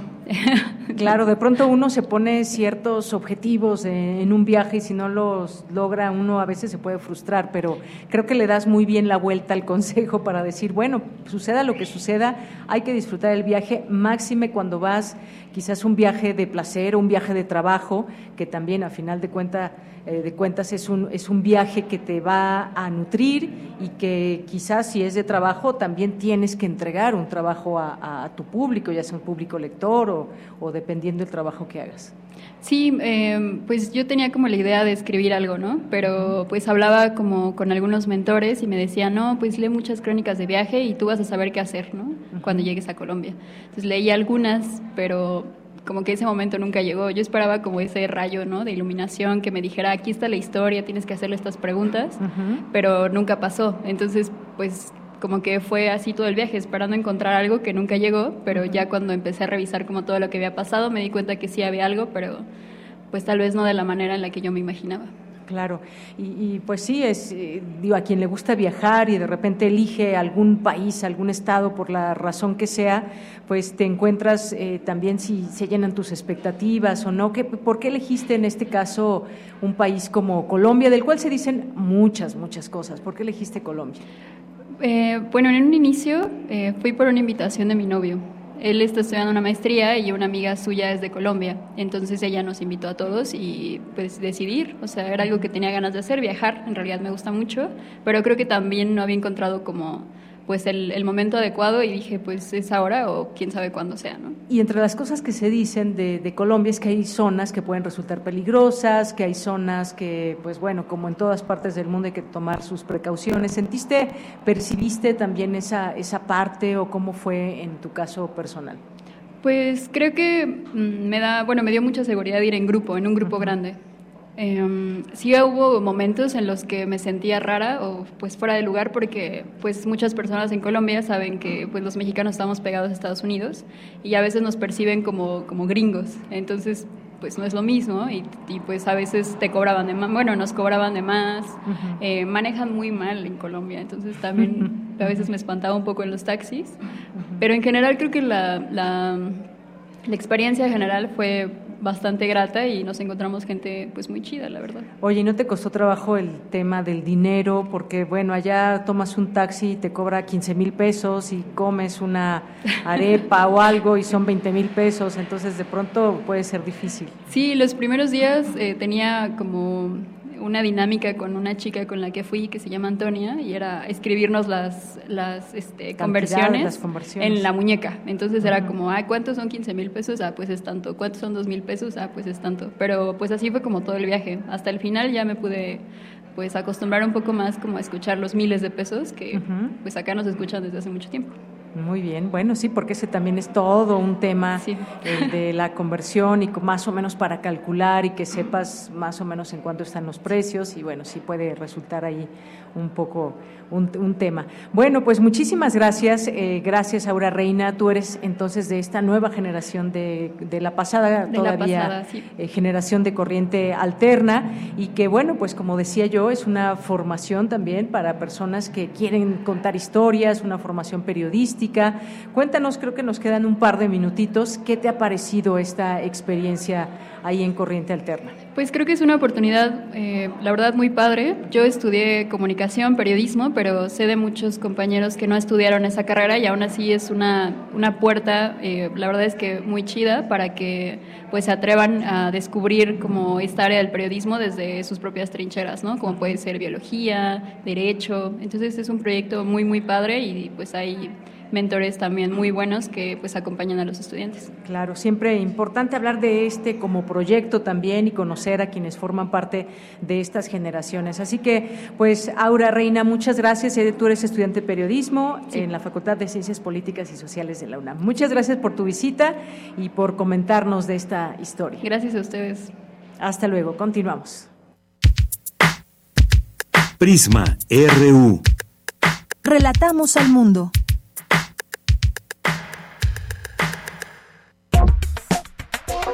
Tu opinión es muy importante. Escríbenos al correo electrónico prisma.radiounam@gmail.com.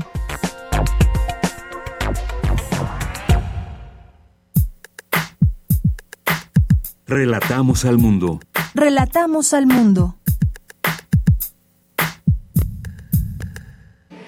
Bien, pues ya estamos aquí en esta siguiente plática que tendremos con José Luis León, eh, quien es un escritor y que ha presentado también esta, este texto CCCP entre armas y minifaldas de Editorial Lebrí y que pues nos acompaña. Ya es la segunda edición además. ¿Cómo estás José Luis? Bienvenido, buenas tardes. Pues muy feliz, muy contento de estar con ustedes aquí en Radio UNAM y de estar en la feria del Palacio de Minería para hacer un libro de una independiente, de un, autor este, independiente, pues es grandioso. Claro que sí. Bueno, pues cuéntanos un poco de este, de este tu libro que ya has estado también presentando. Cuéntanos entre armas y minifaldas y bueno, estas siglas CCCP.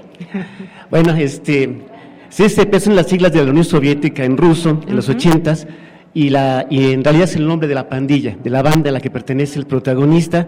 Le dan un nombre ligeramente distinto, muy mexicano, muy de barrio, este, no se puede decir en, televisión, este, en radio pública, de significado real, pero tiene que ver con esa falta de información y esa búsqueda, esa curiosidad que tienen los jóvenes en medio de un ambiente caótico. Y, y bueno, y este y también la, novela también de, no es una novela lineal que lleva un hilo con un tiempo continuo, sino también es caótica, como era la, como es azarosa la vida de esos muchachos que no saben exactamente qué van a estar haciendo mañana o el año que viene. Es una, una novela juvenil, entonces. Sí, definitivamente, son los personajes alrededor de los 20 años. Muy bien. Y bueno, pues cuéntanos cómo, cómo surge esta idea de hacer una novela con esa temática, háblanos de los personajes, cómo fuiste construyendo esta historia, José Luis. Yo noté que, que ya había habido esfuerzos muy importantes y muy valiosos de darle voz a los jóvenes de los setentas, particularmente de clase media. Por lo que toca a los jóvenes de, la, de los 80s, 90 y de, y de la clase más baja, más proletaria, no había muchos esfuerzos literarios. Había cuestiones un poco caricaturescas, por ejemplo, la película de la banda de los Panchitos, o bien estudios académicos, pero no había una voz humana de esas gentes que estaban allá abajo luchando por sobrevivir, ya no por eso, sino por sobrevivir. Entonces me di esa tarea. Y luego, además, también quise ver dentro de ese ambiente, que por sí es un ambiente marginado, cómo dentro del mismo contexto se está marginando a otras personas. El, personaje en particular tiene una condición no binaria que él no acepta. Mm. ¿Por qué? Porque está dentro de ese ambiente. Y uno de los factores que lo mueven a esa conducta autodestructiva, pues es precisamente el pelear contra lo que en ese momento era inaceptable en ese contexto. Bueno, pues eh, un personaje también, con todo esto que de pronto decías, un personaje que no acepta, que es no una persona no binaria y demás, y todos esos conceptos que también en la literatura también empiezan eh, a, conversarse, a decir, a ver qué, de qué se trata todo esto, cómo es ese personaje que tú además ya metes en esta, en esta novela y toda esta discusión que, digamos, en los espacios eh, y sobre todo también universitarios también se habla ya de todo esto y que, bueno, tú un personaje lo, lo construiste así de esta manera. Sí, es un personaje particular, porque él, él sí busca salidas mientras sus compañeros están, si no felices, acostumbrados a ese modo de vida, a esa violencia, a la expectativa de no estar vivos mañana, él no, él está buscando salidas. Una es la universidad, la otra es la política. En ambos casos se encuentra con, experiencias que, lo mueven. Quizá la, la, más grave es cuando quiere entrar a temas políticos y descubre que también hay violencia ahí, que lo mismo está ocurriendo. Cuando él pretende entablar una relación con una chica, se empieza el tema ¿no? de, este, de, su no binariedad. Y, así va avanzando todo el resto de su vida. Él es de los pocos que sobreviven, y, pero sobrevive hasta que logra aceptarse como una persona no binaria. Muy bien, bueno, pues esta novela que la pueden conseguir también aquí, una novela de José Luis León de Editorial Lebrí. ¿Algo más que nos quieres comentar de tu novela? ¿Alguna invitación? Ah, pues este, estamos aquí arriba en el estadio 429 y pues a los que mencionen que escucharon el programa Prisma RU, pues vamos a dar a la mitad de precio el, libro el día de hoy para, para, que lo puedan llevar y puedan este, ver esa voz de estos jóvenes del, de, fin del siglo pasado que hoy sigue existiendo y que también yo creo que hace falta que haya escritores que les den voz a ellos, que les permitan decir lo que sienten como seres humanos. Muy bien, bueno, pues José Luis León, muchísimas gracias por estar aquí y dejarnos aquí esta novela tuya. Muchas gracias. Muchas gracias, Gracias a todos. Muy buenas tardes. Continuamos. Relatamos al mundo. Relatamos al mundo.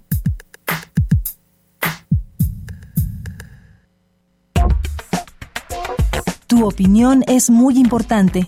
Escríbenos al correo electrónico prisma.radiounam@gmail.com.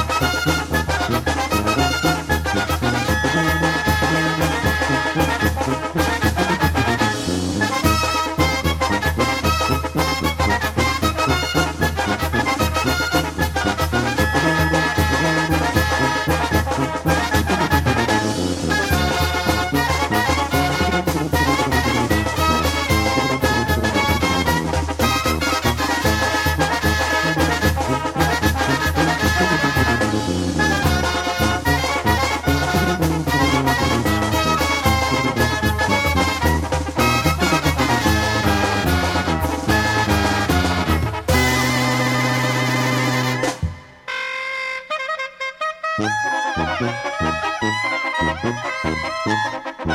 you.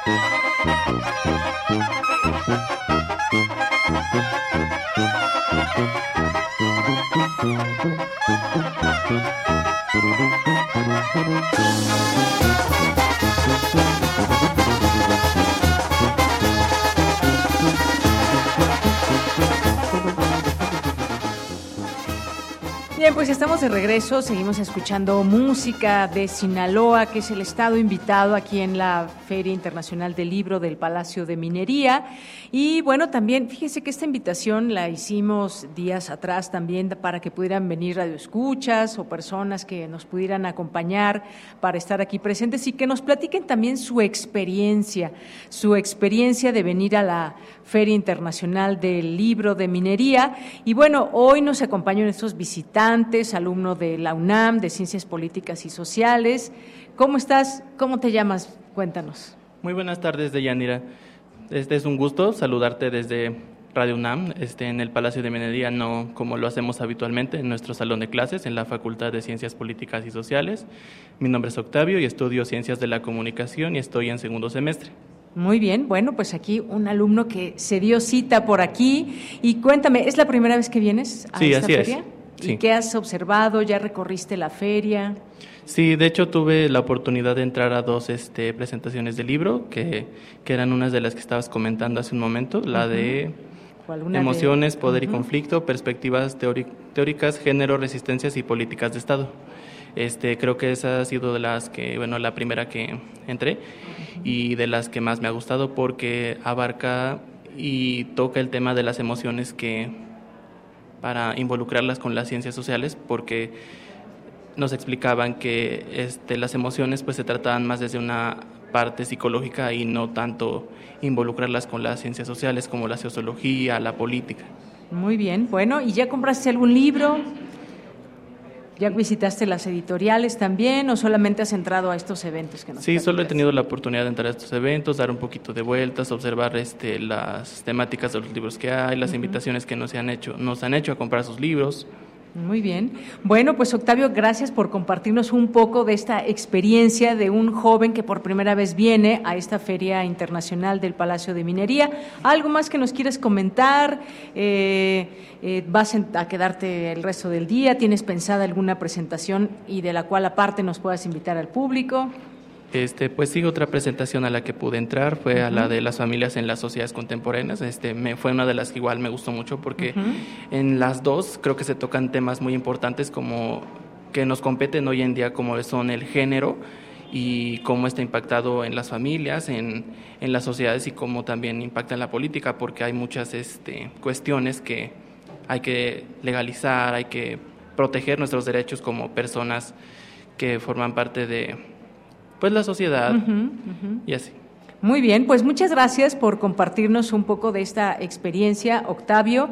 Y bueno, pues te dejamos que sigas en las siguientes presentaciones que pueda haber, de las que tengas interés. Y muchas gracias por estar aquí en los micrófonos de Radio UNAM. Gracias a ti, Deñandira.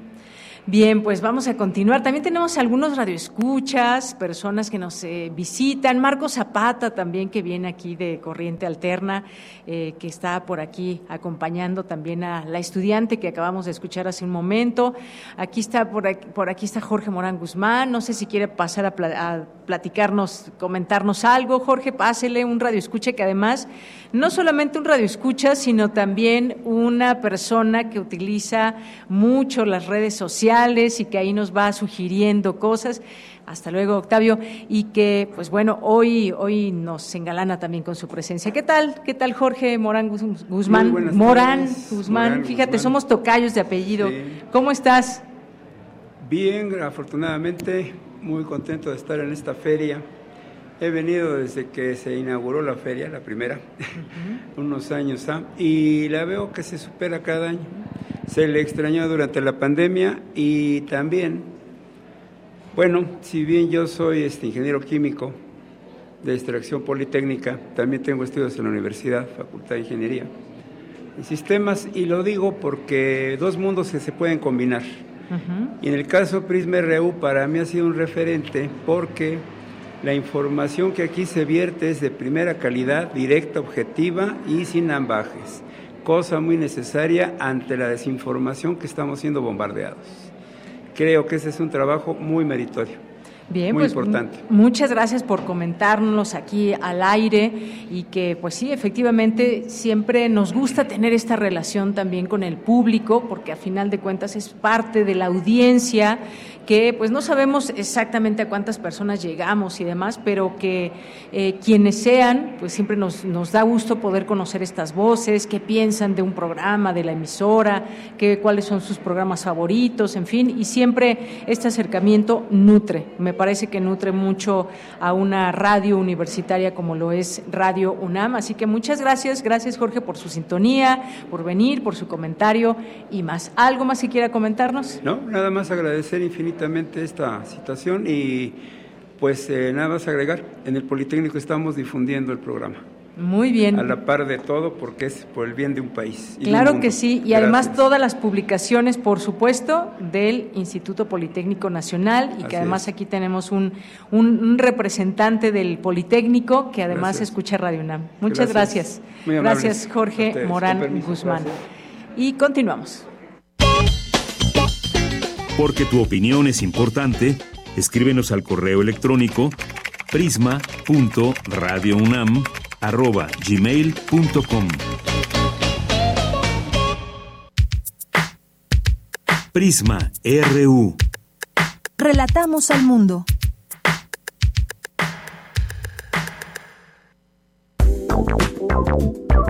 Queremos escuchar tu voz.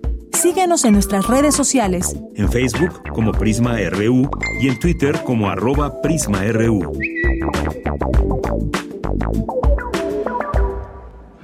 Continuamos y tenemos aquí ya a, un, a nuestro siguiente invitado, porque además dejamos esta invitación, se va a presentar un libro el próximo 27 de febrero a las 5 de la tarde, esta presentación de ser historia sociocultural del cine en México, entre desastres y resurgimientos, cambio sociopolítico y cultura cinematográfica en México, 1968-2018, la mirada fílmica entre la inercia, la innovación y la crítica y de nostalgia ausencias y esperanzas, atisbos sobre el cine mexicano en perspectiva entre pasado y futuro, que coordinan el, eh, profesor Francisco Peredo Castro y el doctor Federico Dávalos Orozco con Marta Laura Tapia Campos y los eh, coordinadores. Y nos acompaña hoy el doctor Federico Dávalos, él es licenciado en Sociología, maestro en Ciencias de la Comunicación y doctor en Ciencias Políticas y Sociales de la UNAM, que aquí ya va llegando y lo saludo con mucho gusto. Doctor Federico, buenas tardes. Hola, muy, muy buenas tardes. Eh, pues platíquenos de esta publicación que se presentará el próximo 27 a las 5 de la tarde aquí en el Palacio de Minería. Cuéntenos, por favor. Mm, bueno, eh, Miradas es eh, parte de un conjunto de, obras dedicadas a la reflexión sobre el cine mexicano. Eh, en conjunto, hasta un libro que esperemos que esté disponible eh, pues el día de la presentación, como, como siempre, van llegando, que nos den esa sorpresa, las publicaciones de la UNAM. Va a llegar calientito este, todavía. va a llegar calientito. entonces este, se van a conjuntar en total cuatro libros. Este, que es, que es el, de, el de la mirada fílmica, podría considerarse el tercero. Forman parte de un proyecto eh, que se llamó precisamente Historia Sociocultural del Cine Mexicano y donde varios compañeros, varios colegas de la Facultad de Ciencias Políticas y Sociales eh, este, colaboraron con diversas reflexiones desde dos perspectivas, tanto el aspecto histórico o historiográfico como desde el aspecto crítico. Entonces, eh, primero se elaboró o se hizo una reflexión hasta antes del 68 sobre diversos tópicos del cine mexicano. Eh, ese fue en el libro que se llamó precisamente Historia Sociocultural del Cine Mexicano. Eh, y luego, Entre Desastres y Resurgimientos, ya aborda los últimos 50 años, de 68 a 2018. Entonces, pues no son últimos 50, ya son 55. Eh, la idea era precisamente reflexionar en el contexto del 50 aniversario del movimiento del 68, pero pues no, nos ganó el tiempo, ya quedó una reflexión ahí. Y después viene este de la mirada fílmica, que son varios aspectos este, eh, puntuales de, reflexión sobre, sobre el cine. Eh, en, total son este, varios ensayos, en total eh, por ejemplo, el, el, trabajo de Entre Miradas, son en total 10 ensayos y 8 autores. Y son tres partes o aspectos puntuales sobre la historia y la crítica fílmica sobre el cine ¿no? en, nuestro país. Entonces, eso de, una manera general. Y el, que está pendiente, que esperamos que nos den la sorpresa, se vaya a presentar la serie completa, es, es este, es el trabajo que se llama De Nostalgias, Ausencias y Esperanzas, atisbo sobre el cine mexicano en perspectiva entre el pasado y el futuro. Es un trabajo bastante extenso, de más de 450 páginas, pero que en mi opinión pues leen porque son una enorme cantidad de, ensayos diversos sobre diversos tópicos. Claro, y dejar este, pues, este legado también en textos del cine mexicano, de cómo, desde qué perspectivas, porque bueno, son varias las personas que trabajan en estos ensayos, como usted nos platica, supongo, me imagino que también hablan de películas, ¿no? Sí. Y me gustaría que quizás, doctor, nos, nos, nos diga de qué películas se hablan para nuestro público que nos está escuchando, algunas que usted recuerde que se tocan en estos, en estos eh, libros. Bueno, eh, por, ejemplo, eh, en, el, en el caso de Entre desastres y, resurgimientos, que es el que ah, ah, habías comentado, además de, de hacer una, una reflexión sobre los 50 años que corren de 1968 a 2018 a cargo del doctor Peredo, que es un ensayo general. Eh, este, también se revisa, por ejemplo, eh, el, caso de la ciudad joven y de la ciudad vieja. En modalidad de conflicto, eso lo hace la profesora Aurea Blanca Aguilar Plata. Eh, Rocío Avendaño, por ejemplo, recorre sobre el, la cuestión del cine mexicano, identidad sobre todo en el cine mexicano, desde la época de oro. Y luego hay una reflexión sobre la relación entre los jóvenes y, este, y la prensa cinematográfica, que es que de cómo en los años 60 comienza a surgir eh, a, la par de una nueva sensibilidad frente al cine, se comienza a entender el cine como una manifestación artística y esto comienza a generar una demanda de publicaciones que vayan acorde con eso. ¿no? Van desapareciendo las, las publicaciones eh, anteriores, tienden a desaparecer y comienzan a surgir otras nuevas publicaciones. Muy bien. Eh, Pues eh, esto, por ejemplo, el, que trata sobre entre desastres y, resurgimientos. Eh, por ejemplo, en el caso de la historia sociocultural este, del cine mexicano, en, ese trabajo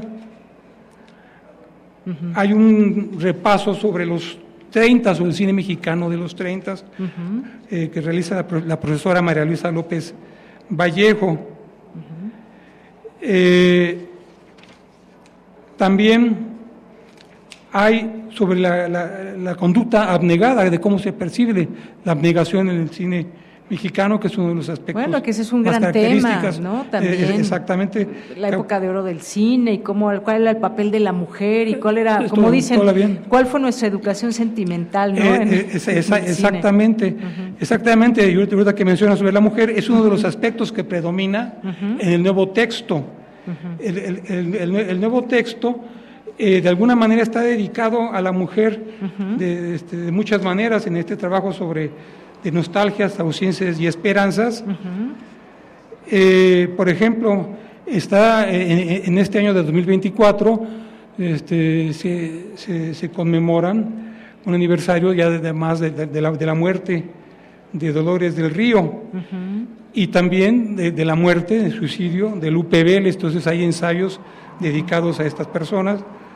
Eh, el de Dolores del Río por Francisco Peredo, el de Lupe Vélez por Mario Sanabria. Claro. Y, otro, aunque no es estrictamente sobre la mujer, pero es un tema que se abordó mucho en, el, cine este, de, albures, eh, este, como en Bellas de Noche y demás, es una aproximación al albur y la grosería en el cine de Gilberto Martínez Solares.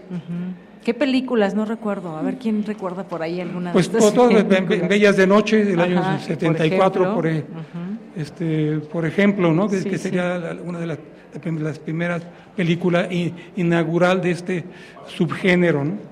Sí.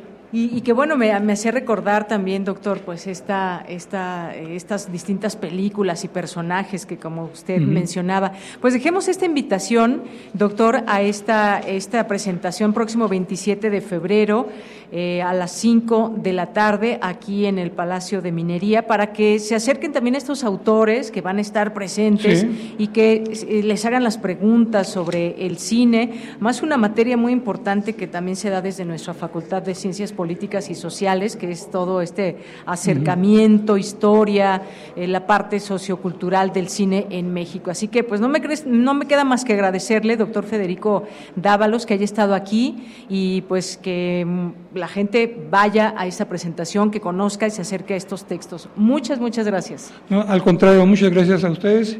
Entonces están cordialmente invitados a, a ver todo Claro que sí.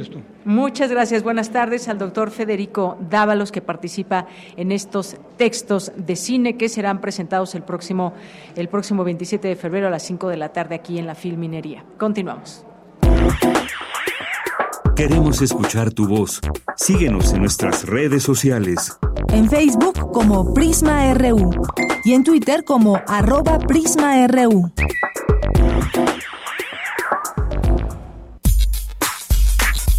Prisma RU. Relatamos al mundo.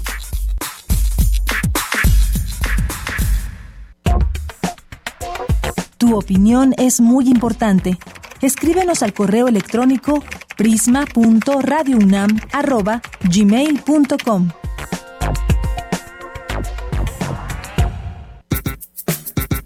Prisma RU. Relatamos al mundo.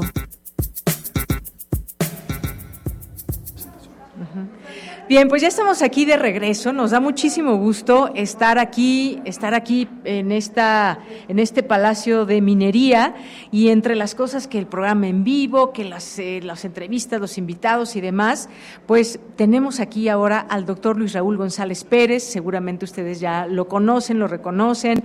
Él es ahora director del Club Universidad y viene a hacer una presentación, Pasión Puma desde la cancha. Ni más ni menos esta presentación. Doctor doctor Luis Raúl González Pérez, qué gusto saludarle y tenerlo aquí en los micrófonos de Radio UNAM. Buenas tardes. No, al contrario, me da mucho gusto estar en este magnífico medio de comunicación universitaria. Es una gloria que en la UNAM tengamos esto para el país, para la sociedad y muy agradecido por la invitación.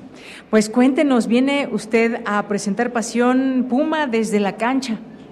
Desde luego, desde la cancha, hoy presentamos en unos minutos más, a las 15 horas, este, esta magnífica obra que reúne más de 70 textos de jugadores, jugadoras, eh, entrenadores, directores técnicos, pero también escritores y escritoras que hablan del fútbol.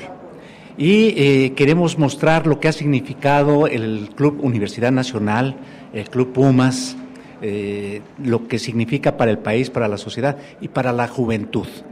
Es decir, eh, vivir los valores de la universidad a través del deporte, creo que es una magnífica oportunidad de presentar este libro Pasión Puma, que refleja 60 años que se cumplieron en 2022 de que Pumas está en primera división.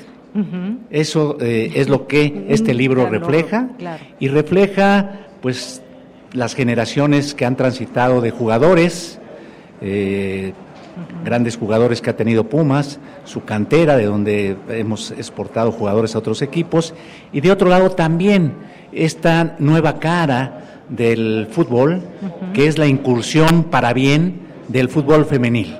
Creo que eh, es eh, muy importante que impulsemos también el fútbol femenil.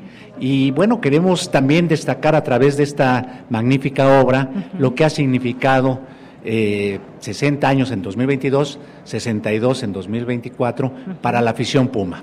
Es decir, nuestro eh, doceavo jugador es la afición que está siempre eh, pendiente de su eh, equipo de, de, sus equipos de fútbol. Claro que sí, usted decía vivir los valores y los goles en la cancha, porque ¿quién no ha ido al Estadio Olímpico de Ciudad Universitaria a disfrutar de algún partido, algunos más álgidos que otros, más intensos, eh, eh, gritar estas goyas y tener este ambiente que también se vive desde la cancha?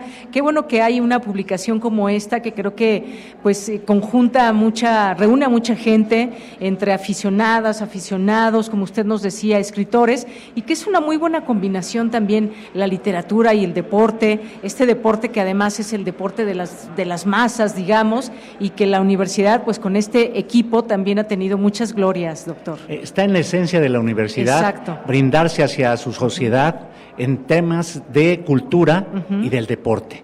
Y esta simbiosis que hoy se da entre eh, la cultura, de la literatura, eh, por el impulso de la directora de literatura de la UNAM, Anel Pérez, por el impulso de los directivos del Club Universidad y eh, la afición va a poder encontrar, va a recrear lo que usted acaba de describir, la pasión, la pasión, desde la tribuna, desde la cancha, desde la atención que se genera meter goles, desde una competitividad sana para beneficio de las juventudes. Y estar siguiendo el minuto a minuto, segundo a segundo cada jugada y cuando se festeja un gol de los Pumas, bueno, ya quien, quienes nos escuchan o quienes están aquí presentes sabrán de qué hablamos cuando se festeja un gol del equipo universitario. Y lo sabemos quienes eh, conocemos a la comunidad Puma, la comunidad universitaria, cuando el equipo gana, que fue lo que sucedió este domingo pasado,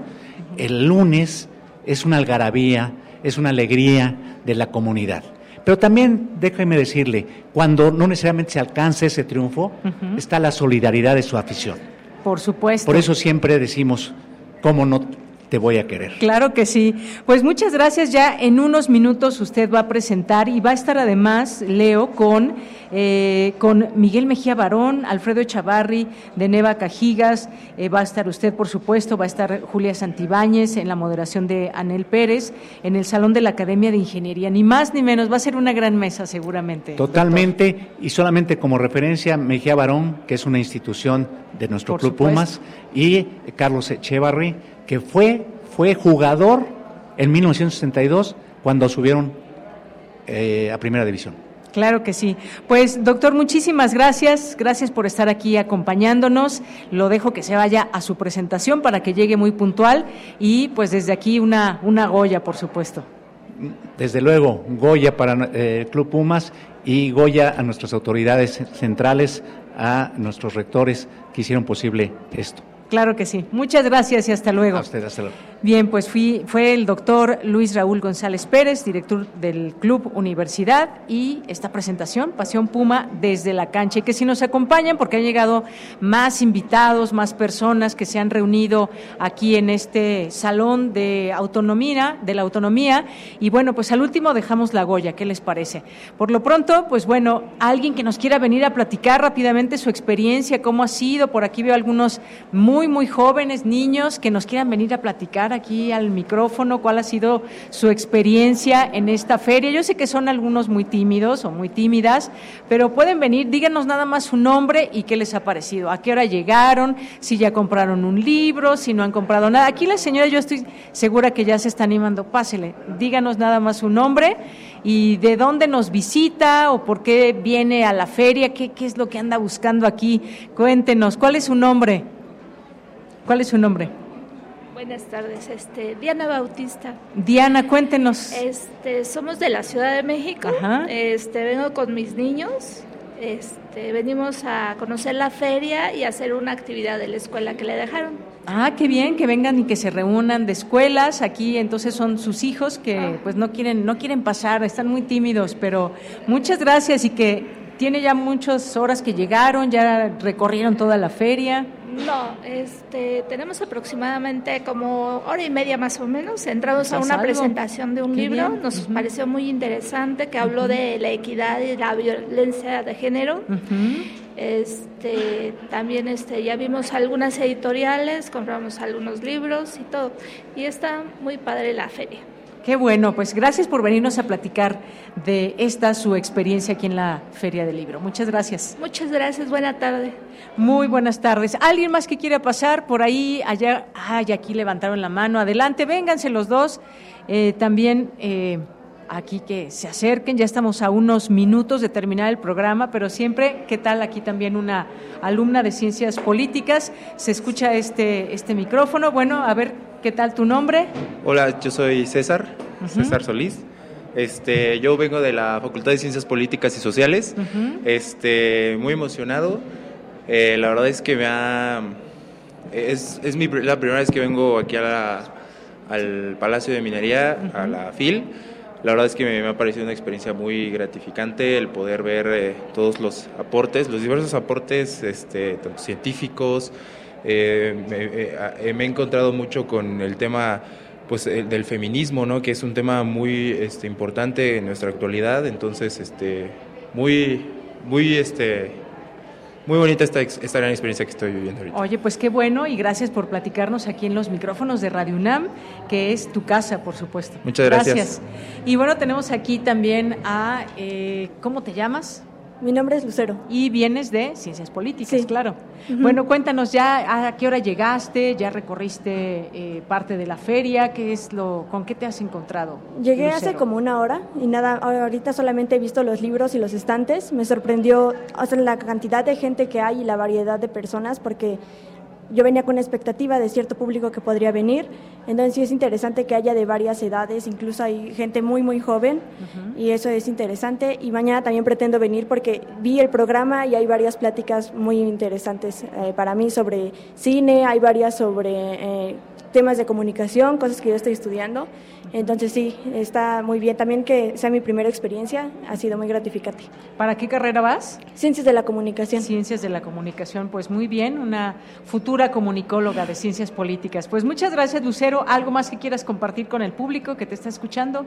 Pues nada más que si vengan, realmente no eh, el espacio es muy amplio, hay muchos temas que conocer, hay muchos libros y de varios, varias temáticas y las pláticas también van a ser muy buenas.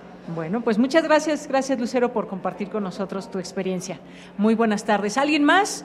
¿Alguien más o nos preparamos para la Goya y para terminar esta emisión con mucha energía, mucha energía que hay en la feria? Imagínense cuánta gente viene de muchos lugares y siempre que se conjuntan tantas personas eh, a favor, digamos, del, eh, del conocimiento, eh, del poder descubrir desde aquí muchos textos, bueno, tenemos también aquí, por supuesto, tenemos que decirles quienes han participado a lo largo de esta emisión, porque ustedes nos escuchan aquí de este lado, pero hay mucha gente que está trabajando, que cada una de ellas con su labor, pues genera esta posibilidad de que nos podamos escuchar a través de la radio, desde un control remoto, aquí desde la Feria Internacional del Libro del Palacio de Minería. En la producción, gracias a Marco Lubiana, Denis Licea, en la información Abraham Menchaca, Virginia Sánchez, Cristina Godínez, Daniel Olivares, en la operación técnica, Manuel Silva, Rubén Piña, José de Jesús Silva allá en cabina, en nuestras redes sociales Ángel Torres y agradecimiento especial a Mari Paz Jenner y Nayeli González que están por aquí también, que todo salga muy bien. Y aquí en el micrófono se despide de ustedes de Yanira Morán. Y bueno, pues sí tenemos tiempo para despedirnos con un Goya y además si nos da tiempo con música, ¿verdad? Con música de Sinaloa. Pues también por aquí, Chamorro, acabas de llegar. Hola, ¿cómo estás? Buenas tardes. Y bueno, pues vamos a despedirnos con una Goya. ¿Qué les parece? Una, dos, tres. Goya, Goya, cachún, cachún, ra, ra, cachún, cachún, ra, ra. Goya, Universidad. Pues un aplauso para todas y todos ustedes que nos han acompañado y que acompañarán a lo largo de estas emisiones especiales. No se olviden a las 5 de la tarde, programa especial desde aquí, desde la Feria Internacional del Libro de Minería, programa especial de aquí hasta todas las emisiones para que sigan muy de cerca las distintas y tantas conversaciones que habrá en estos programas con mis compañeras y compañeros. Así que, pues, muchísimas gracias, gracias por su sintonía, a quienes nos han seguido en el 96.1 de FM. Y si nos da tiempo, ¿verdad, Marco?, de despedirnos con música de Sinaloa. Con esto llegamos al final de esta emisión. Gracias, buenas tardes y yo lo escucho en Prisma RU el próximo lunes.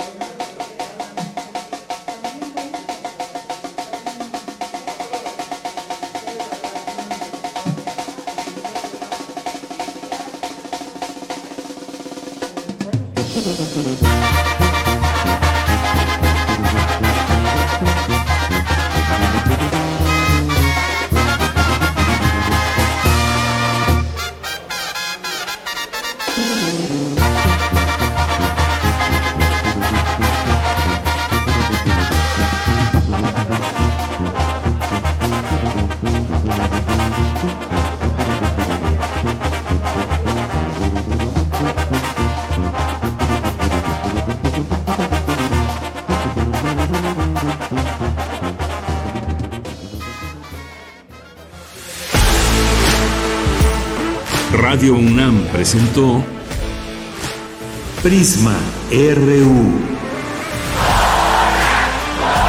Una mirada universitaria sobre los acontecimientos actuales. Prisma RU. Relatamos al mundo.